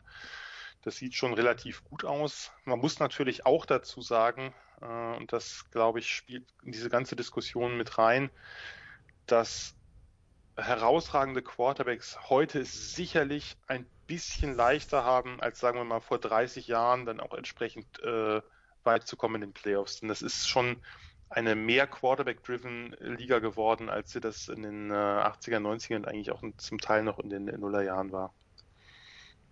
Nun ist es so, Christian, wir haben mit den Sofa-Quarterbacks in der 2011er Saison angefangen, die 2012er, also mit dem Super Bowl 2012 dementsprechend den ersten Super Bowl gehabt. Das war Patriots Giants äh, die zweite Ausgabe. Ähm, seitdem haben wir vier weitere Super Bowls mit den Patriots gehabt. Jetzt Tom Brady mit den Bucks. Was können wir über Tom Brady erzählen, was wir bisher noch nicht erzählt haben? Nix. Wenig. Also gefühlt hätte, hatte man ja gesagt, dass die Geschichte auserzählt ist. Dann kam dieser Split, den ich übrigens bis zu dem Zeitpunkt, als es letztes Jahr, äh, äh ja, letztes Jahr offiziell geworden ist, nicht für möglich gehalten hätte. Ähm, ich weiß nicht. Also, also für dich war der Pick 6 gegen die Titans nicht das letzte Play von Brady nee. äh, in dem Patriots Jersey. Nee, war es nicht. Auch wenn die Gerüchte aufkamen und es ja auch durchaus nachvollziehbar ist, dass die Art und Weise, wie Belichick coacht, oder nach allem, was man hört, wie Belichick coacht, durchaus, äh, äh, durchaus, sag ich mal, ein gewisse, gewisse Abnutzungseffekte hat, auch wenn ich noch nicht gehört habe, dass irgendjemand am Kniescheiben abbeißen möchte, aber das bei. ähm, ich war mir sicher, dass er da bleibt, weil das immer noch das perfekte Matchup ist und weil Brady jemand ist, der gewinnen will von der ersten bis zur letzten Minute und das war ja auch das, was man, ich meine, von Mike Evans gelesen hat, der gesagt hat, äh, ich war überrascht, wie, nee, genau, ich habe es tatsächlich nicht von, von Evans, sondern von von Jakob Johnson gehört, der ja am Wochenende einen äh, Auftritt im Sportstudio hat, den man sich mit Sicherheit auch nochmal angucken und gut angucken kann übrigens an der Stelle. Ähm, der, der auch gesagt hat, das ist einfach jemand, der will vom Frühstück bis zur letzten Minute, will der jedes Mal gewinnen. Und ähm, das ist, glaube ich, so ein bisschen das, was wir auch angesprochen haben, von wegen Leader außerhalb des Platzes zu sein. Und ja, ich, ich glaube, das ist das Entscheidende. Und für ihn, und ich meine, Nikola, du hast es ja eben auch, auch gesagt, so von wegen, es ist jetzt nicht, es ist jetzt durchaus auch eine Arians Offense ähm, und nicht nur eine Brady Offense. Und sich dann nochmal darauf einzulassen, das sagt, glaube ich, viel aus, aus seiner Komfortzone rauszugehen. Das hätte auch schief gehen können. Ähm, ist es tatsächlich nicht. Ähm, ja, es ist eine der bemerkenswertesten Sport-Ikone ist ein schwieriger Begriff irgendwo, weil letztlich, es kommt aus dem Griechischen, hat immer ein bisschen was mit, mit, mit Halbgöttertum zu tun. Da bin ich immer schwierig mit, mit so einer Heldenverehrung. Aber auf dem sportlichen Level ist er das ohne Zweifel und einer der, der größten Sportler der, der Geschichte, glaube ich. Und das, ja, es ist, es ist schwer, das in Relation zu setzen, weil er die zumindest mit dem Teamerfolg, und da hat Jan natürlich recht, ähm, dass er da auch eben ein entsprechendes Team, Coaching-Stuff und dann auch das eine oder andere Stelle ein bisschen äh, Glück hatte, ähm, dass er das aber ein Stück weit definiert hat. Und ja, jetzt äh, können wir uns, glaube ich, auf einen, auf einen extrem tollen Super Bowl freuen und äh, ich, ich bin hochgespannt und ich bin mir sicher, dass, dass, dass, dass äh, die Buccaneers auch einen guten Plan haben werden, aber ähm, die Chiefs werden den halt auch haben und dann wird man sehen, wer sich am Ende durchsetzen kann. Jan, gibt es irgendwas zu Tom Brady hinzuzufügen? Naja, also man kann dieses Jahr, aber das haben wir jetzt ja auch schon gut durchdiskutiert, eben noch äh, hinzufügen, dass er das eben auf ein neues Level gehoben hat. Ich bin vorsichtig mit solchen, äh, solchen Schwarz-Weiß-Perspektiven wie, naja, jetzt zeigt sich ja, wer der eigentliche Architekt des Patriots-Erfolgs war, denn äh, da sollte man nicht vergessen, dass gerade zu Beginn der Dynastie äh, im ersten Jahr Brady doch eher ein Verwalter war und äh, von, einer, von einer exzellenten Defense und von einem genialen Coach gelebt hat. Äh, er hat seinen Beitrag dazu geleistet, überhaupt keine Frage aber äh, nicht von Beginn an in der Form, wie wir es heute kennen. Und was, was mir neulich nochmal klar geworden ist, also wir werden ein, so etwas nie wieder erleben. Das, da bin ich relativ sicher. Äh, in unserer Lebzeit wird es keinen keinen Spieler geben, keinen Quarterback geben, der so sehr über allen anderen ragt, was eben auch gerade die Erfolge angeht. Man kann natürlich die Statistiken der regulären Saison dann trefflich vergleichen, wie man es eine Zeit lang gemacht hat, zwischen Manning, der da lange Zeit ein Stück besser aussah ähm, als, als Brady, aber ähm, eben nicht als Team und nicht in den Playoffs. Äh, diese, diese absolute äh, Kälte, die, die Brady da ausstrahlt. Aber was mir nochmal nochmal bewusst geworden ist, ist, wie krass eigentlich diese Zeit ist zwischen 2004, also dem dritten Super Bowl, den sie gewonnen haben, und dann dem Seahawks äh, Malcolm Butler Super Bowl.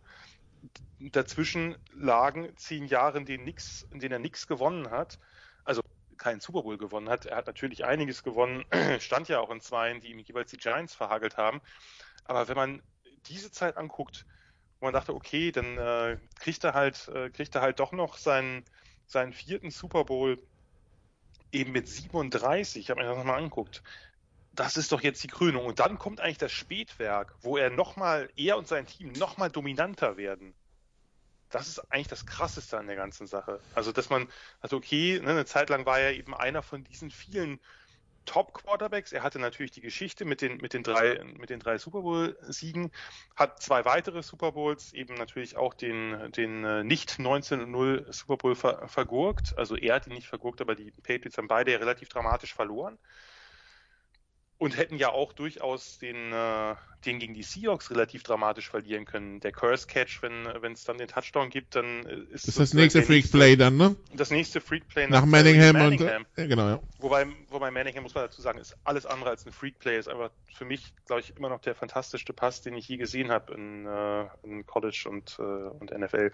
Aber sei es drum, der dritte Pass, wo man denkt, der klappt ein von 100 Mal. Zweimal, zweimal als Freak-Play und einmal als äh, perfekte Execution. Ähm, und man hat ihn ja natürlich, er war immer noch einer der absoluten Superstars, aber eben nicht so über allen anderen schwebend, sondern es gab halt die Zeit, da hat dann Big Ben 2 gewonnen und so weiter und so weiter, hat Flacco eingewonnen, äh, Rogers, Breeze, Manning dann endlich, also endlich aus seiner Sicht, nicht aus meiner unbedingt. Ähm, und dann kommt eben dieses Spätwerk, wo plötzlich, wo er plötzlich vollkommen eskaliert, man muss das ja so sagen, mit dem Team und in jedem Championship Game und in fast jedem Super Bowl steht.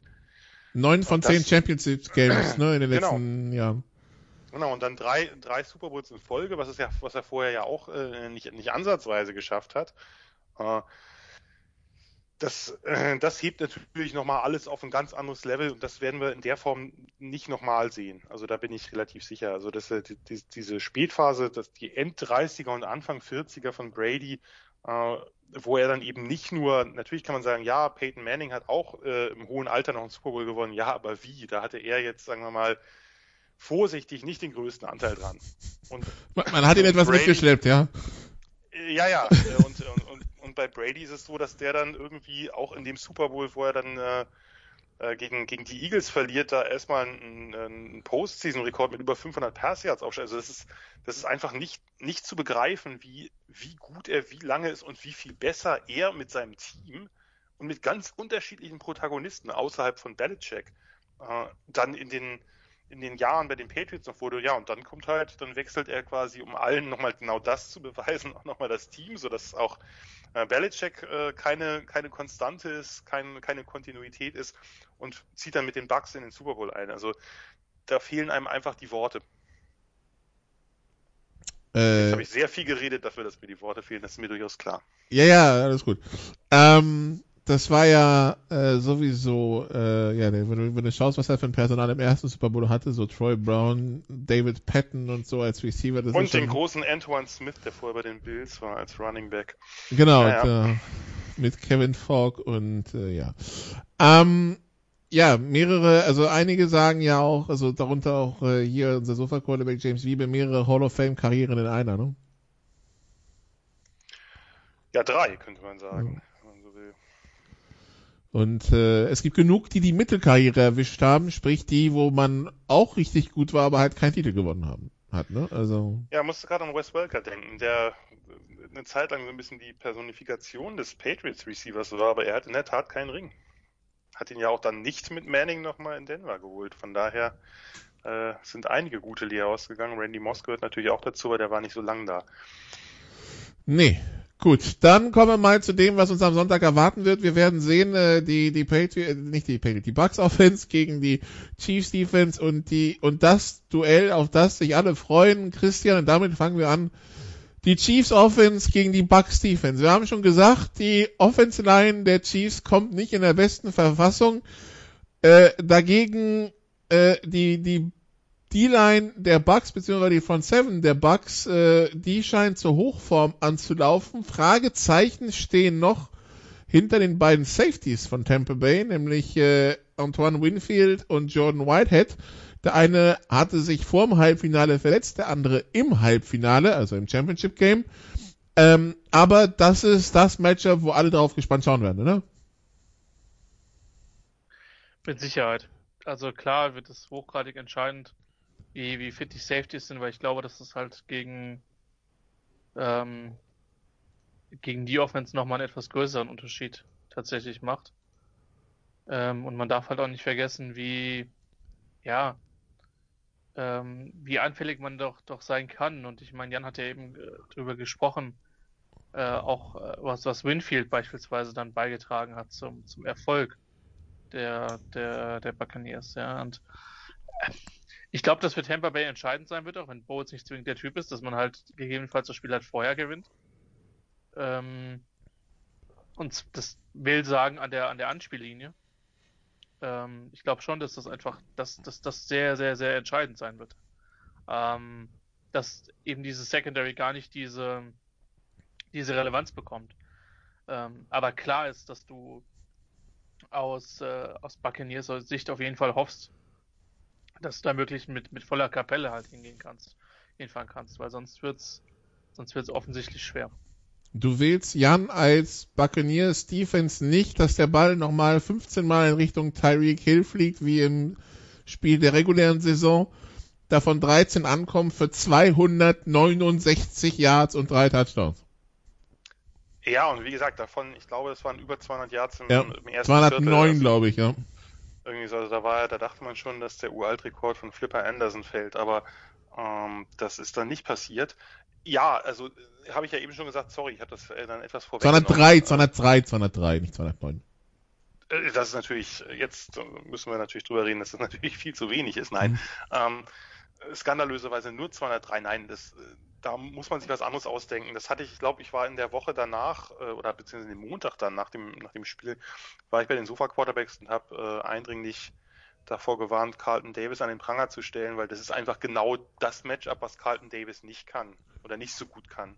Kann halt Michael Thomas komplett aus dem Spiel nehmen, aber nicht unbedingt Tyreek Hill. Da braucht man einfach eine, die Idee, und das ist grundsätzlich ist es ja so, dass die, die Bugs relativ, also die beiden Safeties, die können ja auch beide, also äh, äh, Split Halves, also beide tief spielen, die sind ja auch relativ austauschbar. Es ist nicht so, dass einer jetzt der ganz deutliche Typ Strong Safety ist à la Cam Chancellor und der andere ist ein Earl Thomas oder so, sondern äh, Winfield und Whitehead, wenn sie den spielen können, können beide beide Rollen übernehmen. Und äh, also sagen wir so, solange, wenn nur einer ausfällt und gerade wenn es Whitehead ist, mit Mike Edwards hat man eigentlich einen relativ kompetenten Dritten schwierig wird es, wenn beide ausfallen. Und grundsätzlich natürlich sollten die, da hast du vollkommen recht, mit voller Kapelle antreten, ähm, damit sie eben auch genügend DBs auf dem Platz haben können für Situationen, wo man dann vielleicht stärker auf, auf, auf eine engmaschige Zone setzt mit sehr, sehr vielen Spielern, also wirklich eine Dime oder sogar irgendwie Dollar Defense. Das, ähm, das wäre, das wäre schon vorteilhaft. Wenn beide Safeties ausfallen, wird schwer, weil dann äh, kann man sich sehr gut vorstellen, dass Mahomes mit Liebe tief attackieren wird. Denn wenn da dann irgendein äh, ein Spieler wie Andrew Adams oder so halt im, im Super Bowl starten muss, das wird schwierig. Vorne sieht es natürlich anders aus, haben wir ja schon drüber gesprochen. Ähm, letztlich wird sich da aber entscheiden, denke ich. Also äh, wie reagiert man Holmes auf den Druck und äh, wie gut ist die äh, ist die äh, Bucks Secondary diesmal aufgestellt? Kann sie das ändern? Und man darf nicht vergessen, beim ersten Spiel hat Jamal Dean gefehlt. Das ist natürlich jetzt ein, ein großes, äh, großes Plus, dass sie halt mit Davis und Dean außen spielen können, dann äh, Sean Murphy Bunting in den Slot ziehen können. Ich bin nach wie vor der Meinung, dass das eigentlich keine ideale Position für ihn ist. Nur sind das alles drei eigentlich eher Outside Corners und er ist vielleicht noch am ehesten geeignet. Äh, aber insgesamt hat man natürlich mehr Qualität auf dem Platz, als wenn man, wenn man einen der Backups da spielen lassen muss, ob das Cockrell ist oder jemand anders. Ja, Christian. Ähm, was ist denn das Mittel, um Mahomes zu, zu stoppen? Äh, so, so es denn eins gibt. Also Mahomes und seine Offense. Keine Ahnung, ich weiß, dass man uns bei der WM 1990 äh, hat das mal im südamerikanischen Duell hat man das mal mit Brechmitteln probiert, aber das finde ich äh, ehrlich gesagt vollkommen unangemessen. ähm, äh, ich würde eigentlich schon sagen, jeder ähm, jeder Spielzug, in dem Mahomes den Ball nicht in der Hand hat, ist ein guter Spielzug. Und äh, das heißt, im Prinzip kann ich mir schon gut vorstellen, dass man dann was ähnliches macht, was die, was die Bills tatsächlich probiert haben. Ähm, dass man halt die Boxen einfach ziemlich leicht macht ähm, und äh, dann äh, die äh, ja, wirklich ein, einfach einlädt zu laufen. Das, das kann ich mir schon vorstellen, dass das, äh, dass das der, der Sinn ist. Also auch da werden die Chiefs möglicherweise gut punkten können. Ähm, auch da, das werden sie mit Sicherheit in der Form nutzen können. Ähm, aber das wäre für mich das, was ich zumindest an der Stelle vermutlich probieren würde. Denn du wirst einen Tod sterben müssen gegen die Offense. Das ist bei den meisten äh, starken Offenses der Fall, ja. Ähm, und äh, du willst halt eigentlich nicht diese, diese Big Plays, diese explosiven Spielzüge abgeben. Ähm, und äh, das, deswegen glaube ich schon, dass man dann eher auf die, auf die Karte setzt, ähm, ja, möglichst, äh, möglichst viel und möglichst äh, gut dann auch entsprechend ähm, die, die Chiefs dazu einzuladen zu laufen. Das wäre zumindest mein Plan, aber. Äh, aber glaubst du, dass die, dass die Chiefs das in dieser Konstellation annehmen? Weil ich meine, man darf, also ich weiß es selber nicht, nur, nur als Frage, weil ich habe den Eindruck, dass das Laufspiel über die Saison betrachtet immer schlechter geworden ist, was sicherlich auch an der O-Line liegt, die halt äh, jetzt doch eher de, de, die B-Garnitur ist, sag ich mal. Ich weiß gar nicht, ob die Chiefs da wahnsinnig viel Wert drauf legen, selbst wenn man den leichte Boxes anbietet. Ja, aber der Punkt ist halt, dann hast du halt äh, an anderer Stelle Numbers, weißt du? Klar, klar, natürlich. So. Ich würde auch immer, immer Dime spielen gegen die oder zumindest Nickel. So, und das ist, das ist halt, das ist halt der Grund, warum ich halt glaube, äh, dass das, dass das einfach Erfolgsversprechen sein kann. Und ähm, ja, ich, ich, ich bin, ich bin echt gespannt, weil das ist für mich der einer der wesentlichen Wege zu sagen, ähm, da, da könnte, da könnte dann tatsächlich was gehen, ja. Und Würdest du ich ich würde es probieren, aber ich, ich kann auch, wie gesagt, vielleicht ist es den Chiefs auch egal, ja, und die Chiefs sagen einfach, so what, ja, so, ähm, probiert's halt, aber wir, wir werden halt trotzdem gegen euch werfen. Ähm, und, und, und gut ist, aber ich, es ist, es ist in der Tat sehr schwer, sehr schwer zu kalkulieren, wie es, äh, wie es die Buccaneers angehen. Ich glaube schon, ich meine, sie sind ja, glaube ich, nach allem, was ich weiß, ein relativ zonenlastiges Team. Ähm, aber was du halt meiner Meinung nach nicht machen kannst, dass du einfach in der Zone sitzt und, und wartest, ähm, wie Mahomes dich, dich schlägt. Das, das wird einfach nicht klappen. Darum die Frage, wie viel blitzt man? Ja? Forciert man Mahomes? Also weil Bowles ja nun mal das sehr gerne tut. Die Frage ist, macht das hier, macht das gegen eine O-Line. Also natürlich hat er äh, Vorteil ist, du kommst möglicherweise gegen diese O-Line schneller durch und kannst sie auch schneller verwirren, weil die halt überhaupt nicht eingespielt ist und natürlich auch ein bisschen qualitativ äh, schlechter einzuschätzen ist als die, als die Star. Das ist ja vollkommen unbestritten. Äh, Nachteil ist natürlich, dass du halt weniger in der Verteidigung hast, wenn Mahomes schnell reagiert. Die Frage ist, wie schnell kriegst du ihn unter Druck? Weil sonst wäre ja durchaus die Möglichkeit, auf den einen oder anderen Blitz einfach mal zu verzichten. Ja. Ausnahmsweise, was, was Bowles schwerfallen wird, aber was äh, hier vielleicht gar nicht so verkehrt ist, wenn er den normalen Druck quasi mit einer, mit, mit vier Leuten halt äh, trotzdem hinbekommt gegen eine nicht ganz so gute Line. Und das könnte ja durchaus passieren so, ne? Also ist ja nicht ausgeschlossen, dass die Buccaneers Defensive das Duell an der Anspiellinie halt gewinnt. Da gehe ich von aus, ehrlich gesagt. Also ich hatte den Eindruck, dass sowohl Barrett als auch JPP nochmal ja. ein, ein, Stück zugelegt haben ja. äh, im Laufe der Saison.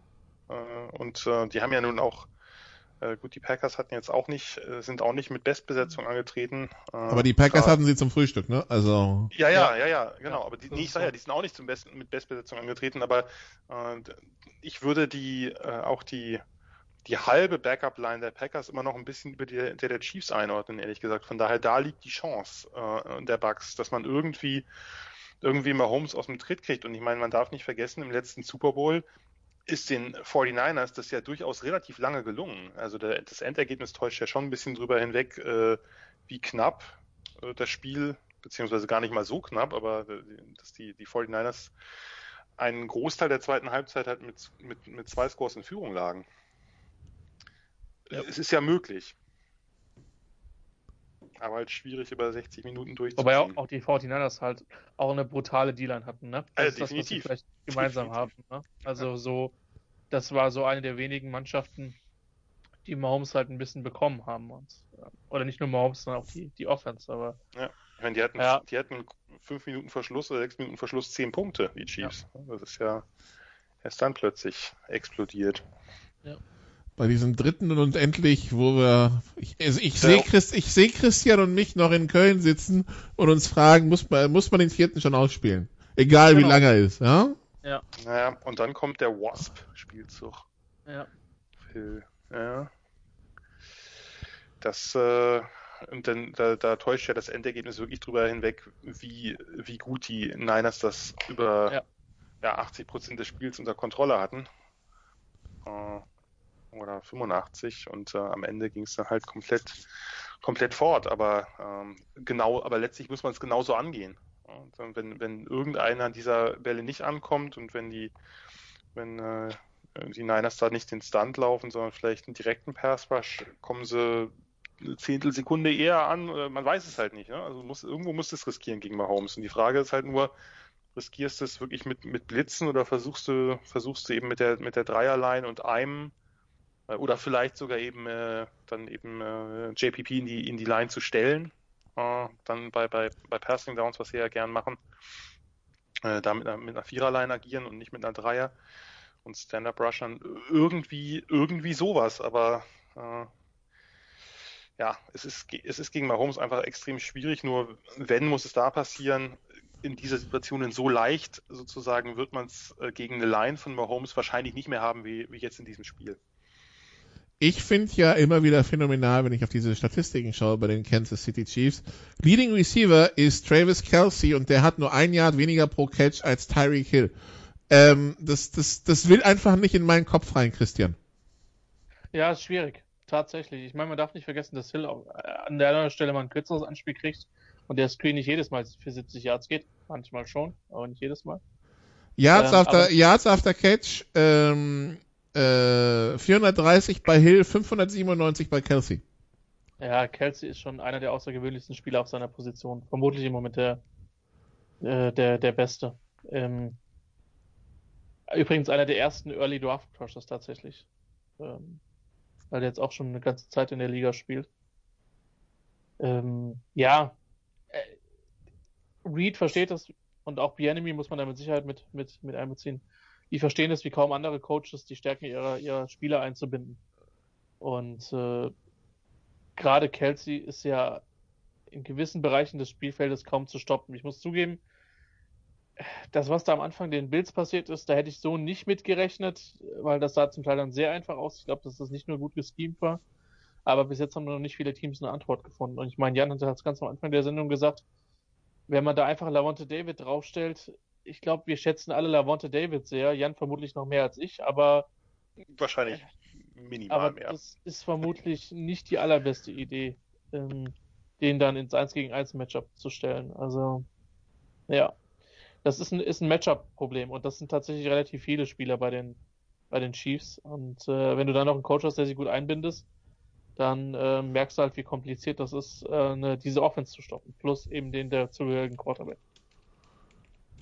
Ja. Man, man, darf ja bei, ganz kurz, man darf ja bei, bei Tyreek Hill auch nicht vergessen, wie viel Crosser und Overroutes der läuft. Ne? Das ist ja nicht immer nur Screen oder lang, sondern wirklich das, das Gefährliche sind ja gerade diese ganzen Mitteldistanzen bei den Chiefs, wenn, wenn Mahomes die da ihn oder eben auch, äh, auch Kelsey, der ja nicht nur einfach ein kräftiger Spieler ist, sondern einfach ein fantastischer Athlet, äh, wenn man die halt im Lauf über irgendwelche, äh, über irgendwelche äh, Medium Range Routes bedient, das ist natürlich gerade, wenn das dann übers Feld geht, extrem gefährlich, also quer übers Feld. Das, äh, da ist, da ist Hill wahnsinnig stark. Man, das ist einfach ja kein üblicher Speedster. Äh, ich meine, ich kann den, ich kann den Vogel nicht leiden. Da müssen wir jetzt ja auch keinen großen Hehl draus machen, dass der meiner Meinung nach in der NFL nichts mehr verloren hat. Aber, äh, aber das ist, der ist als Spieler natürlich äh, einer der variabelsten Speedster überhaupt.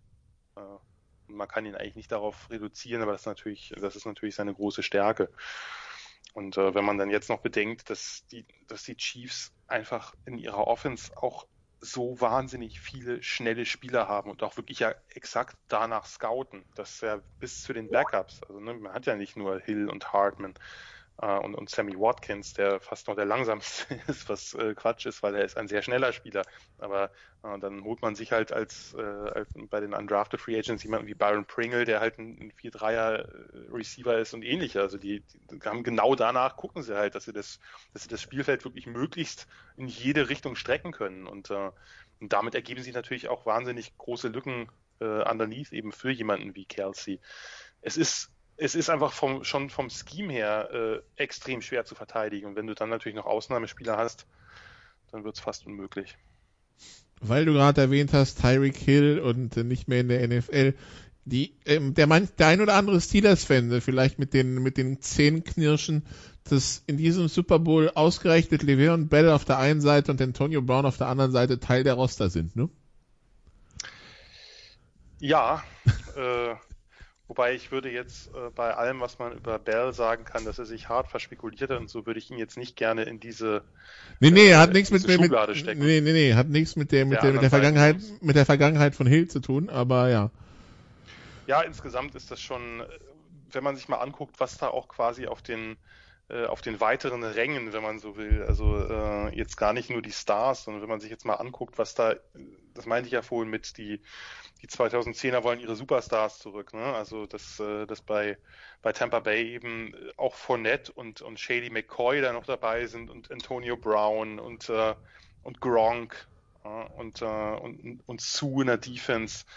Äh, das ist schon, das ist schon krass. Und dann hast du eben, dann hast du eben jemanden wie Le'Veon Bell auf der anderen Seite. Äh, es ist schon, es ist schon einigermaßen ungewöhnlich, was, was für eine Star Power hier selbst bei den Backups äh, dann auf dem Feld steht, weil normalerweise sind das ja eben Spieler, die nicht unbedingt in solche Teams gehen. Also natürlich, weil sie irgendwie einen Ring wollen, aber meistens ist dann gar nicht so viel Geld da, dass man, äh, dass man sich noch ein sozusagen einen Le'Veon Bell in Normalform leisten kann als Backup. Das ist natürlich jetzt besonderen Umständen geschuldet, wie ja auch bei Antonio Brown und letztlich auch bei Fournette. Uh, und uh, McCoy ist eh kurz vom, vom Ende seiner Karriere, aber das ist schon krass, was da noch alles rumschwirrt. Also äh, sehr beeindruckend uh, und ähm, ja, wir haben, wir haben absolut starbesetzten Super Bowl. Auf der anderen Seite übrigens Tyron Matthew, ähm, äh, der ja auch nach seiner College-Karriere vielleicht nicht unbedingt hätte denken können, dass die NFL-Karriere so läuft, den ein Bruce Arians zu den Cardinals holt und der quasi dann bei den Chiefs dann äh, auch hier jetzt zum, zum Super Bowl avanciert, ne?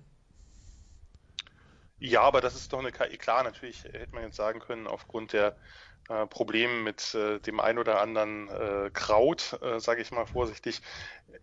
Klar ist, hätte das auch anders laufen können, aber das ist jetzt noch ein Spieler, wo ich jetzt sagen würde, naja, das ist noch, das ist für mich schon noch ein normaler Star, der jetzt nicht irgendwie äh, sozusagen diesbezüglich besonders erwähnenswert wäre, gerade wenn man sich, und das wäre jetzt die Überleitung, äh, die Chiefs Defense anschaut, da ist ja jetzt äh, starmäßig nicht ganz so viel zu holen, sage ich mal, wie bei den Bucks. Da ist er natürlich schon einer von zwei, dreien, die besonders erwähnenswert sind. Ähm, Christian, gibt zu diesem Duell Chiefs Offense gegen Bucks Defense noch irgendwas zu sagen oder wechseln wir die Seiten?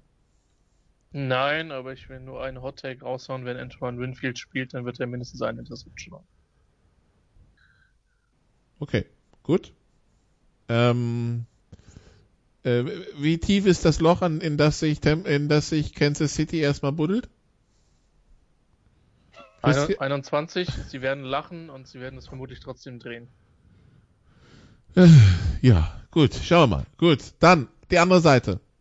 Tom Brady's Offense beziehungsweise Byron Leftwich Offense gegen die Defense der Chiefs, gecoacht von Steve Spagnuolo und das ist deshalb interessant, Christian. Also, weiß ich, vielleicht bist du dann, hast du es noch mitbekommen. Damals, das 18-0 Patriots Team trifft auf die Giants Defense Coordinator, ein Defense Steve Spagnuolo und der Rest ist dann bekannt. Es gibt immer noch kein 19-0 Team in der Geschichte der NFL. Jetzt trifft also Brady auch seinen liebsten Coaching-Freund wieder. Ähm, ja, was können wir von diesem Duell erwarten, Christian? Wo sind die, ja, wer hat da Vorteile? Wo, was sind die entscheidenden Matchups? Ich glaube schon, dass die Vorteile insgesamt dann auch doch noch bei den, bei den Buccaneers äh, liegen, weil wir haben ja eben über das Talent in der Mannschaft gesprochen.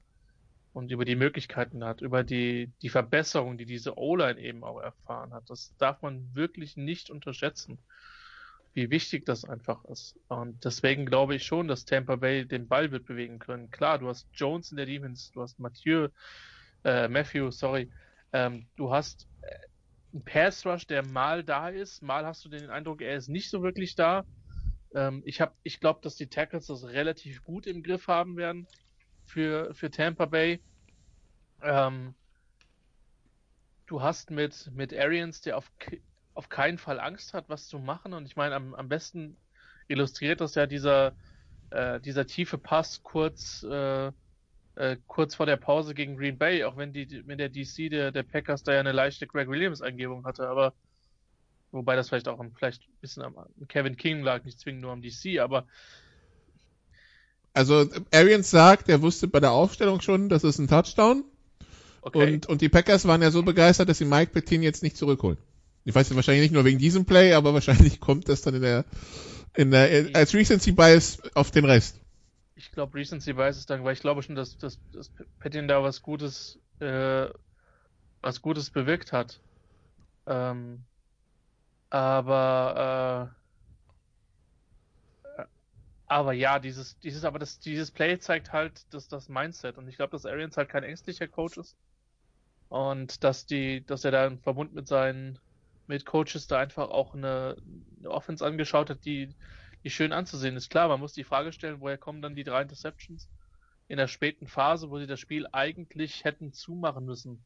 Ähm, nachdem die Packers eben zwar zurück ins Spiel gekommen sind, aber eben dann nicht diesen, diese Drives zum Ausgleich gemacht haben. Und Sie haben es ja dann erst zugemacht durch die letztlich meiner Meinung nach auch korrekte Personal Friends. Was da vorher hätte gepfiffen werden müssen, ist Mystik und haben wir ja auch schon zum Teil besprochen.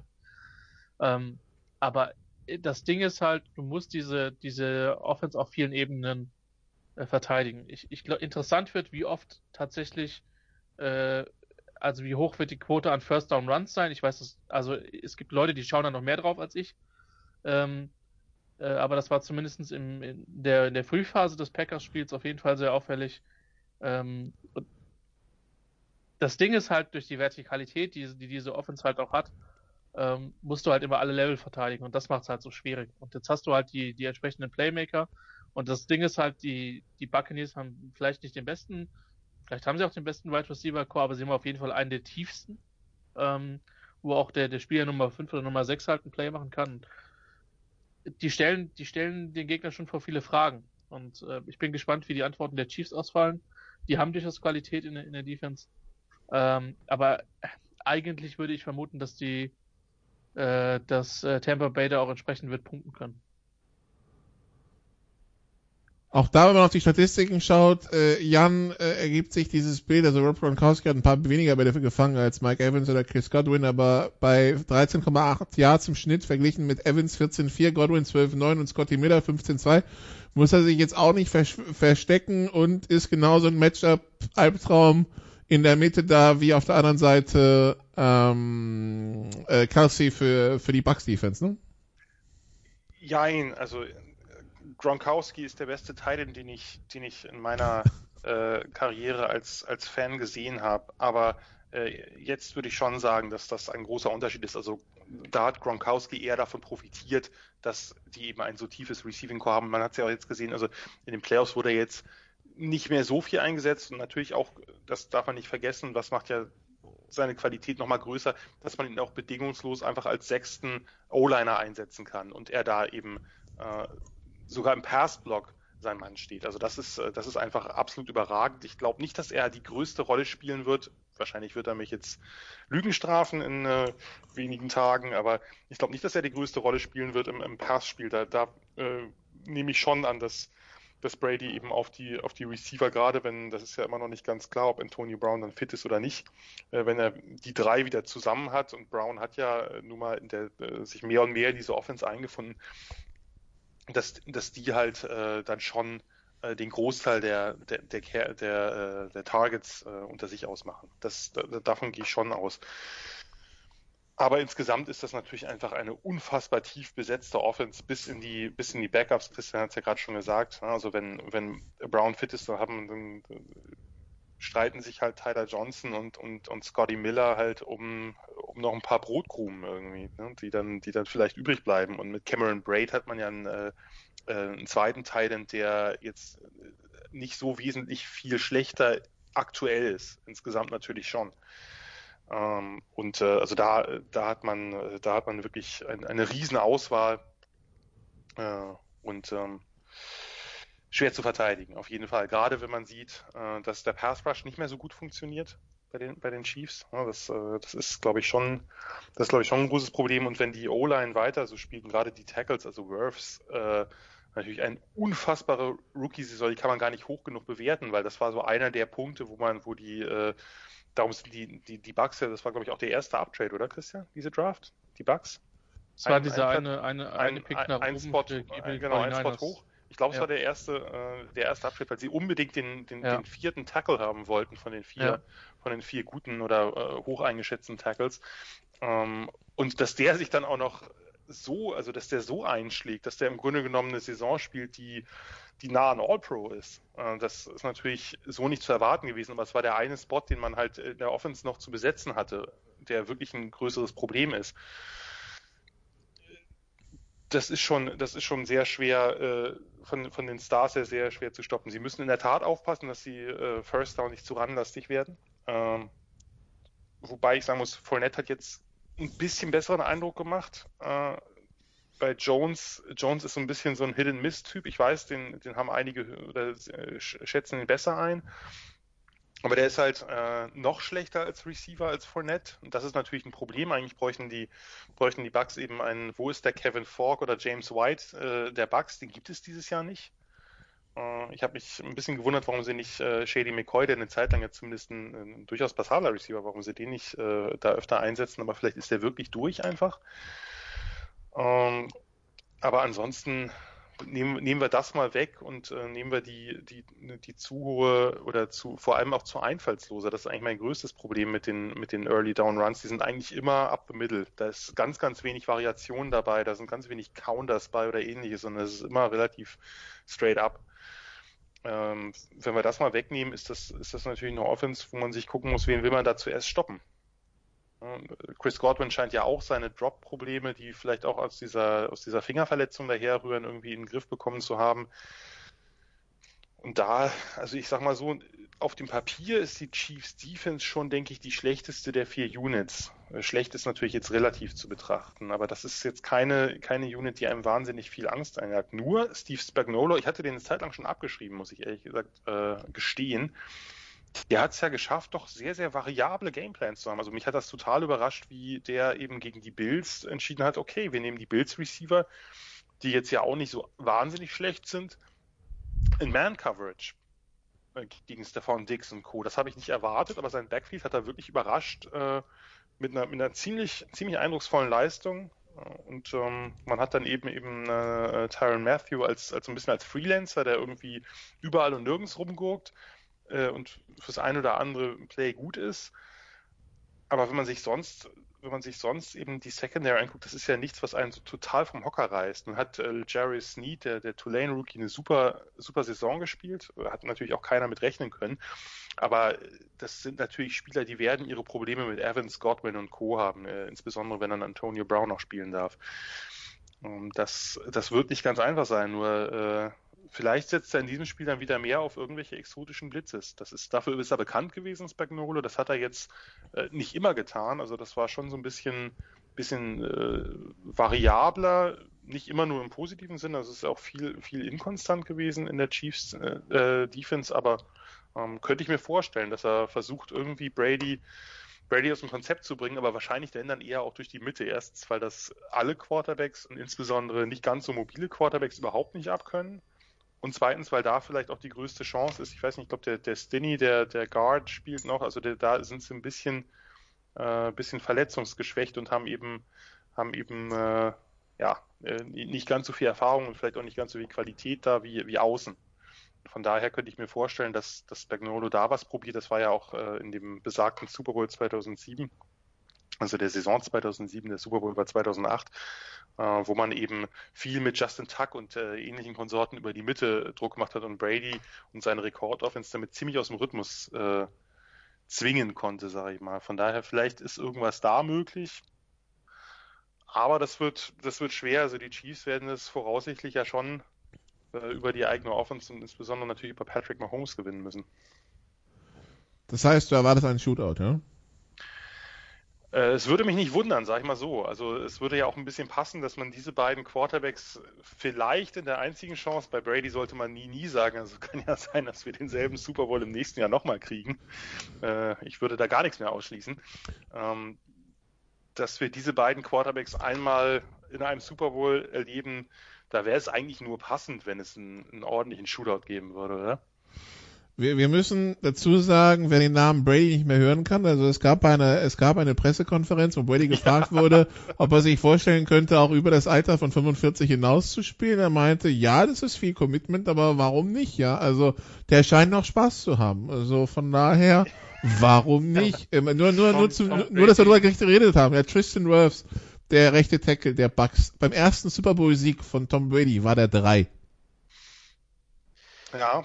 So, ich das, bin äh... überzeugt, dass äh, Tom Brady in, in 10 oder 12 Jahren die Beijing Emperors als erste asiatische Franchise in der NFL in den Super Bowl wird. Ja, Sehr schön, dass sie Emperors heißen.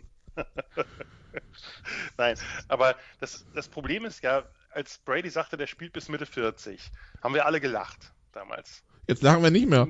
Nun lachen wir nicht mehr. Also von daher, ich, ich werde mich jetzt, ich werde mich jetzt wirklich aus allen solchen Statements raushalten ich würde es nicht für ausgeschlossen halten, ich würde es nach wie vor für sehr unwahrscheinlich halten, aber äh, er scheint ja wirklich einfach nicht satt zu werden und das ist natürlich eine äh, auf so einer Ebene, wie man das ganz selten erlebt. Also das gab ja nun genügend Momente, insbesondere vor zwei Jahren, wo man sagt, okay, er ist über 40 und gewinnt noch einen Super Bowl, äh, wetzt die Scharte des Vorjahres aus, wo er ja nur im Finale war.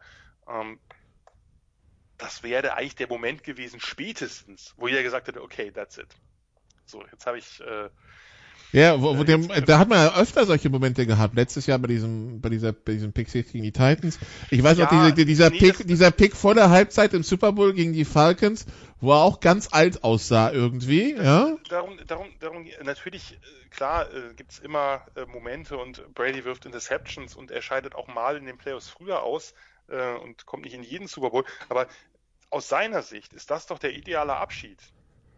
Spätestens da, äh, nachdem man, nachdem man vorher schon drei Abschiede hat sausen lassen, spätestens da zu sagen, jetzt habe ich, jetzt habe ich die Nummer 6, that's it. Äh, aber der, der ist nimmer satt. Nö. Ist er nicht. Ganz ehrlich, der wird aufhören, wenn der nicht mehr, wenn der nicht mehr aus dem Bett kommt. Ich glaube, dann hört er, glaube ich, auf. Aber das wird noch ein paar Jahre dauern, dank der TB12-Methode. Nein, ich versuche jetzt die Ironie etwas stecken zu lassen. Ja. Es geht doch nichts über äh, gute Vorbereitung. Das ist überall so. So ist es. So ist es. Christian, ist über dieses Matchup Chiefs Defense gegen Bucks Offense noch was zu sagen? Insbesondere, also, ähm, schlägst du, also du siehst es auch so, dass die Chiefs Defense da auch ein bisschen ins Schwitzen kommen könnte. Ja, das glaube ich. Vor allen Dingen, wie gesagt, Aaron spielt eine sehr vertikale Offense. Das heißt, sie müssen immer sehr viel das Feld nach vorne und nach hinten rennen. Deswegen ist das ein Schwitzen kommen, glaube ich, auf jeden Fall garantiert. Ähm, Gut, es ist Florida, da ist auch ein bisschen wärmer, ne?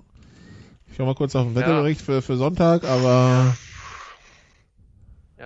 irgendwann mal, irgendwann mal einen Super Bowl im, äh, in Lambo austragen. Das oh, Gewitter und 22 Grad, das könnte auch lustig werden. Oh, okay. Solange Weather die Strom, Games. Solange die Stromleitungen it. halten. Wobei wir sind nicht in einem Dome, von daher. Also äh, Samstag 26 und Regen und Sonntag 22 und Gewitter. Ja. Da äh, bestehen doch einige äh, Möglichkeiten. Ja. Man, man stelle sich mal vor, man hat Brady gegen Mahomes im Super Bowl. Und dann wird das so ein Ding wie, was war das, äh, äh, Jaguars gegen Panthers vor ein paar Jahren mit Lane Gabbard und, boah, wer war denn auf der Gegend, war das Newton, Newton schon? Nee. Ihr wisst, welches Spiel ich meine? Ehrlich nein. gesagt, nein. nein. Monsoon Bowl, oder ich, ich bin mir sicher, dass die Jaguars beteiligt waren. Vielleicht verhaue ich gerade das andere Team. Ja, aber beschreibe es. Äh, naja, du kannst halt nicht werfen, weil es hat halt geregnet und geregnet und geregnet und es war halt, ja. Da fällt mir also, als erstes mal noch das Bild Tsunami Bowl, der Tsunami Bowl, Jaguars Panthers 2011, Woche 3, Danke. Respekt. Danke. Siehst du? Also das sind übrigens, liebe Hörerinnen und Hörer, das sind Sachen, die, muss, die muss man sich nicht merken, aber wenn sie in dem geistigen Stadion wie ich sind, dann merken sie sich diese, diesen Kram. 25. Ähm, September 2011. Ja, ob das jetzt positiv oder negativ ist, das lasse ich jetzt andere Leute beurteilen. Ähm, natürlich vor allen Dingen Jan und Nikola, die da äh, meine größten Berater an der Stelle sind. Aber ja. 100 Liter pro Quadratmeter allein im zweiten Quarter. Mir, ja. mir, fällt da, wo wir gerade bei, bei, dem, bei dem richtigen Thema sind, äh, nur ein, was ich natürlich nicht live erlebt habe oder nicht selbst gesehen habe, aber von dem ich gehört habe, gab es dieses Monsunspiel mit den Buccaneers. Irgendwann Ende der 70er, Anfang der 80er. Da habe ich nur Bilder von gesehen, wie da wirklich Bäche äh, von, den, von den Zuschauerrängen runtergeflossen sind. Das äh, war das eindrucksvollste, was ich äh, im Bild zumindest gesehen habe. Ich erinnere mich an ein Monday Night Spiel zwischen Steelers und Dolphins vor 10 bis 15 oh, Jahren. Oh ja, das war auch richtig ja. geil. wo, richtig wo, wo der eine Punt sich einfach in den Boden ja, gebohrt hat. Der einfach im Boden stecken geblieben ist. So Steckschuss. War das nicht sogar ein 3-0? Weiß nicht, ob es ein 3-0 ja, war, aber äh, war das nicht, war das mit Culpepper und den Mike, war es ein paar, war es eins der wenigen Culpepper-Spiele? Das kann ähm, sein. Ich weiß, also ich weiß, dass, dass, dass, Big Ben auf der anderen Seite dabei war und dass, äh, dass das Spiel wirklich, glaube ich, durch mehr oder weniger ein viel oder auslaufender Uhr. Ja, 3-0, äh, The Mud Bowl, genau, ja. Ah, du hast es. 26. November 2007. Aber das genau. wäre so gefühlt der letzte Gruß von 2020, wenn wir dann einfach einen, einen, einen Super Bowl erleben würden, wo so viel regnet, dass einfach keiner gescheit werfen kann. Naja, so. Die 0 und 11 Dolphins, genau, mit, nee, mit John Beck als Quarterback, oh Gott. Oh, der BYU-Quarterback, der nie einen Start gewonnen hat, ja. Okay. Also zumindest auch, in der auch nochmal, äh, auch das ist eine, ein Spiel, den man sich, das man sich äh, äh, anhören und anschauen kann auf livestream.com slash GFL. Ähm, Frankfurt gegen die Berlin Rebels. Äh, oh ja. Vergessen.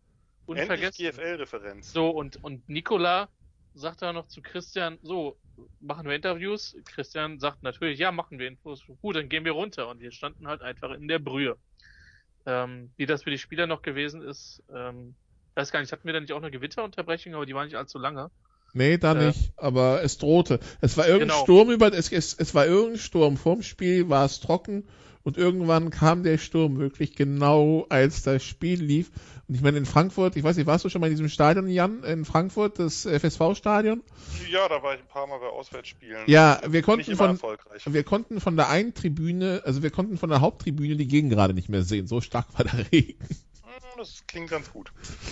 Ja. ja. Ich erinnere mich da auch noch an irgendein Chiefs Raiders Spiel mit Rich Gannon. Äh, ich glaube, das war sogar in der Saison, wo sie dann in den Super Bowl gekommen sind. Da war auch das eines der letzten regulären Saisonspiele, also wo die Raiders in den Super Bowl gekommen sind, gab es auch so einen extrem krassen Regen, wo wenig ging. Aber gut, äh, schauen wir mal. Vielleicht, glaub, vielleicht, ja. Ich glaube, die Chance ist gering, Nikola, dass ein bestimmter Coach vor diesem Stadion auftauchen wird, ein Regental vollführen wird und der Regen dann kommt. Mm. Auch das haben wir in der GFL schon erlebt. Mm. 80% Luftfeuchtigkeit auf jeden Fall für Sonntag angesagt. Das heißt also. Es wird angenehm. Es wird angenehm. Es ist Florida. So ist das halt. Wobei, ich sag mal lieber nix, weil, also, wenn in Tampa 26 Grad angesagt sind, ich habe jetzt gesehen, für Schleswig-Holstein sind etwa so viele Zentimeter Schnee angesagt, also, äh, das könnte auch nochmal lustig werden am Sonntag. Aber gut, das nur am Rande. Gut, ähm, ich merke schon, wir, wir weichen, bis wir schweifen ein bisschen ab. Das ist meistens ein Zeichen, dass schon alles erzählt ist. Wir haben noch natürlich Las Vegas. Und damit meine ich nicht die Raiders, sondern die Wettanbieter, die natürlich auch sich Gedanken gemacht haben um dieses Spiel und die mit einem Spread und einem Over-Under rausgekommen sind. Also Spread ist jedem klar, ja. Ähm, ein Team bekommt einen Malus quasi und muss diesen über musste, wenn man die Punkte abzieht, dann äh, muss es immer noch gewinnen und Over-Under bedeutet, die Summe der Punkte in diesem Spiel muss entweder über oder unter dieser Marke liegen. Ähm, darauf kann man wetten. Schön, schön erklärt, Nicola. Was wir sonst nie tun, aber ja, es ist, ja neue Zuhörer. Es ist ja Super Bowl. Ja, weil ja. Over-Under haben wir nicht immer dabei. Deshalb, also Over-Under haben wir, haben wir vor allem im College, aber selten in der in der in der NFL und nachdem ich glaube hier Ulrich neulich ein paar Probleme hatte mit Over Under, äh, schmeiße ich mal lieber nochmal rein. Also Der Spread sagt, die Chiefs mit drei. Offiziell ist es natürlich ein Spiel auf neutralem Boden. Ähm, ein Heimspiel wird normalerweise schon mal mit minus drei pauschal gegeben. Jetzt ist also neutral die Chiefs mit Dreiern. Ja, es ist komisch. Einerseits sage ich, naja, es gibt eine Unit, die ein bisschen abfällt und trotzdem würde ich auf die Chiefs setzen, auch mit minus drei. Äh, ich, dazu sind, ist Mahomes und Co. sind doch, sind doch zu gut und ich glaube, irgendwie kriegt das hin, auch die O-Line-Probleme zu umschiffen. Die werden halt, vermute ich zumindest, fast nur werfen. Und äh, ich würde ich würd auf die Chiefs setzen. Auch mit minus drei. Christian. Es ist, es ist ein bisschen bizarr, aber mir geht es ehrlich gesagt genauso. Wenn du mich vor der Diskussion gefragt hättest, äh, also vor der Podcast-Aufnahme hätte ich gesagt, irgendwie die Chiefs mit 10. Ähm, ich finde, wir haben schon Argumente gefunden, warum Tampa Bay das Spiel auch gewinnen kann. Aber dieses Bildspiel hat mich dann in seiner Konsequenz ab dem dritten Drive der Chiefs schon echt stark beeindruckt. Und das hat bei mir nachhaltig Wirkung hinterlassen, so komme ich da drauf. Nikola, wie siehst du es denn? Ja, die, die, die Geschichte lehrt mich niemals gegen Tom, Brady, Tom Brady zu wetten, aber die, die jüngere Geschichte lehrt mich auch niemals gegen Pat Mahomes zu wetten. Ähm, schwierig. Ähm, also ich glaube tatsächlich, es wird ein enges Spiel. Also tatsächlich, also viel mehr als drei, vier, fünf sehe ich nicht. Ähm, hm.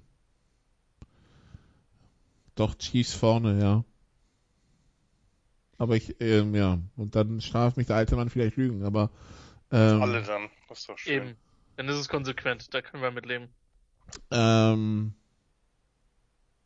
also ja. Over Under 56,5.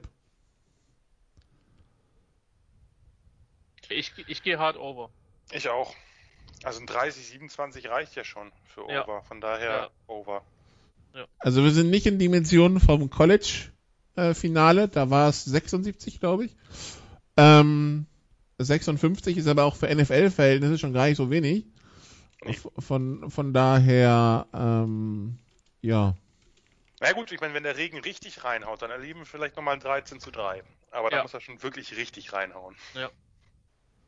Nikola, gehst du drüber oder gehst du, gehst du runter? Ich hoffe drüber. Mhm.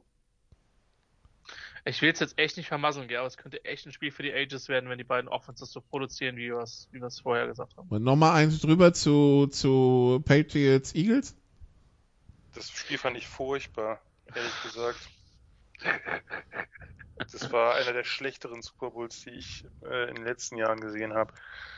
Neben dem gegen die Rams, wohlgemerkt. Nicht, dass mir das jetzt äh, unterkommt, aber das waren einfach qualitativ, fand ich, nicht besonders hochwertige Finals.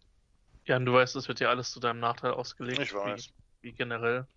Ich weiß. Äh, ja, keine Ahnung. Also ich, es könnte ein epischer Super Bowl werden. Von daher, ähm, naja gut, wer den Podcast hört, der muss dafür nicht motiviert werden. Ich nee, ich glaube, ich glaub, Appelle dafür einzuschalten sollten wir hier nicht lostreten, sonst sind wir nämlich nachher wirklich wie irgendein größerer Sender, der das äh, vielleicht in Deutschland tun muss oder so. Ähm, ja, also Super Bowl 55 in Tampa Bay, in Tampa, Florida, nicht in Tampa Bay, die Stadt heißt Tampa. Ähm, hauptsächlich wird Carl Sheffers sein. Kickoff in der Nacht von Sonntag auf Montag um 0 Uhr 40. 22.000 Fans will, werden im Stadion sein, davon 7.500 ähm, medizinisches Personal, die bereits geimpft sind. Das ähm, quasi äh, als Dank äh, der NFL an die Frontliners. Das Spiel wird laufen natürlich bei bei RAN, also bei auf ähm, also ja bei RAN äh, in verschiedenen Formen, entweder TV oder oder Livestream. Das Spiel wird laufen auf The Zone. Das Spiel wird laufen in den USA bei CBS mit Jim Nance und äh, Tony Romo als Kommentatoren Tracy Wolfson, Evan Washburn und Jay Feely an der Seitenlinie. Gene Steratore ist dann der Schiedsrichter-Experte. Äh, die Nationalhymne werden singen Eric Church und Jasmine Sullivan und die Halftime-Show präsentiert The Weekend. Ich glaube, jetzt haben wir alles wirklich besprochen, was man dazu besprechen konnte. Ähm, ja, wir wünschen viel Spaß beim Super Bowl. Mehr US-Sport wird natürlich auch in der Big Show von Sport 360 besprochen. Da geht's dann auch um Football. Da geht's dann unter anderem auch um Herrn Stafford, den wir heute ausgeklammert haben. Äh, das dann am Donnerstag um 17 Uhr. Und äh, ja, natürlich besprechen wir diesen Super Bowl auch. Die Kollegen Renner und Nordwig haben bereits die Hand gehoben, sich am äh, Montag nach äh, kurzer Nacht ähm, bereit erklärt, sich bereit erklärt haben, dann diesen Super Bowl zu besprechen. Mal gucken, wer sonst noch dazu kommt. Und ja, also Super Bowl 55. Wir wünschen viel Spaß. Danke Christian, danke Jan, danke liebe Zuhörer und äh, ja, wem auch immer Sie die Daumen drücken. Wir hoffen, Sie haben dann so genauso viel Spaß dabei wie wir. Bis dann, tschüss. You did what you had to do and you won the game. Das waren die Sofa Quarterbacks mit der Extravaganza zur National Football League auf Sportradio 360.de. Wenn Sie Fragen, Anmerkungen, Gegenbeispiele haben, schreiben Sie uns entweder auf unserer Facebook-Seite über unseren Twitter-Account at sportradio360 oder direkt an steilpass at sportradio360.de. Great job, guys! Und versäumen Sie nicht unsere nächste Big Show jeden Donnerstag neu auf www.sportradio360.de. One day at a time. Keep getting better as a football team and we'll see what happens.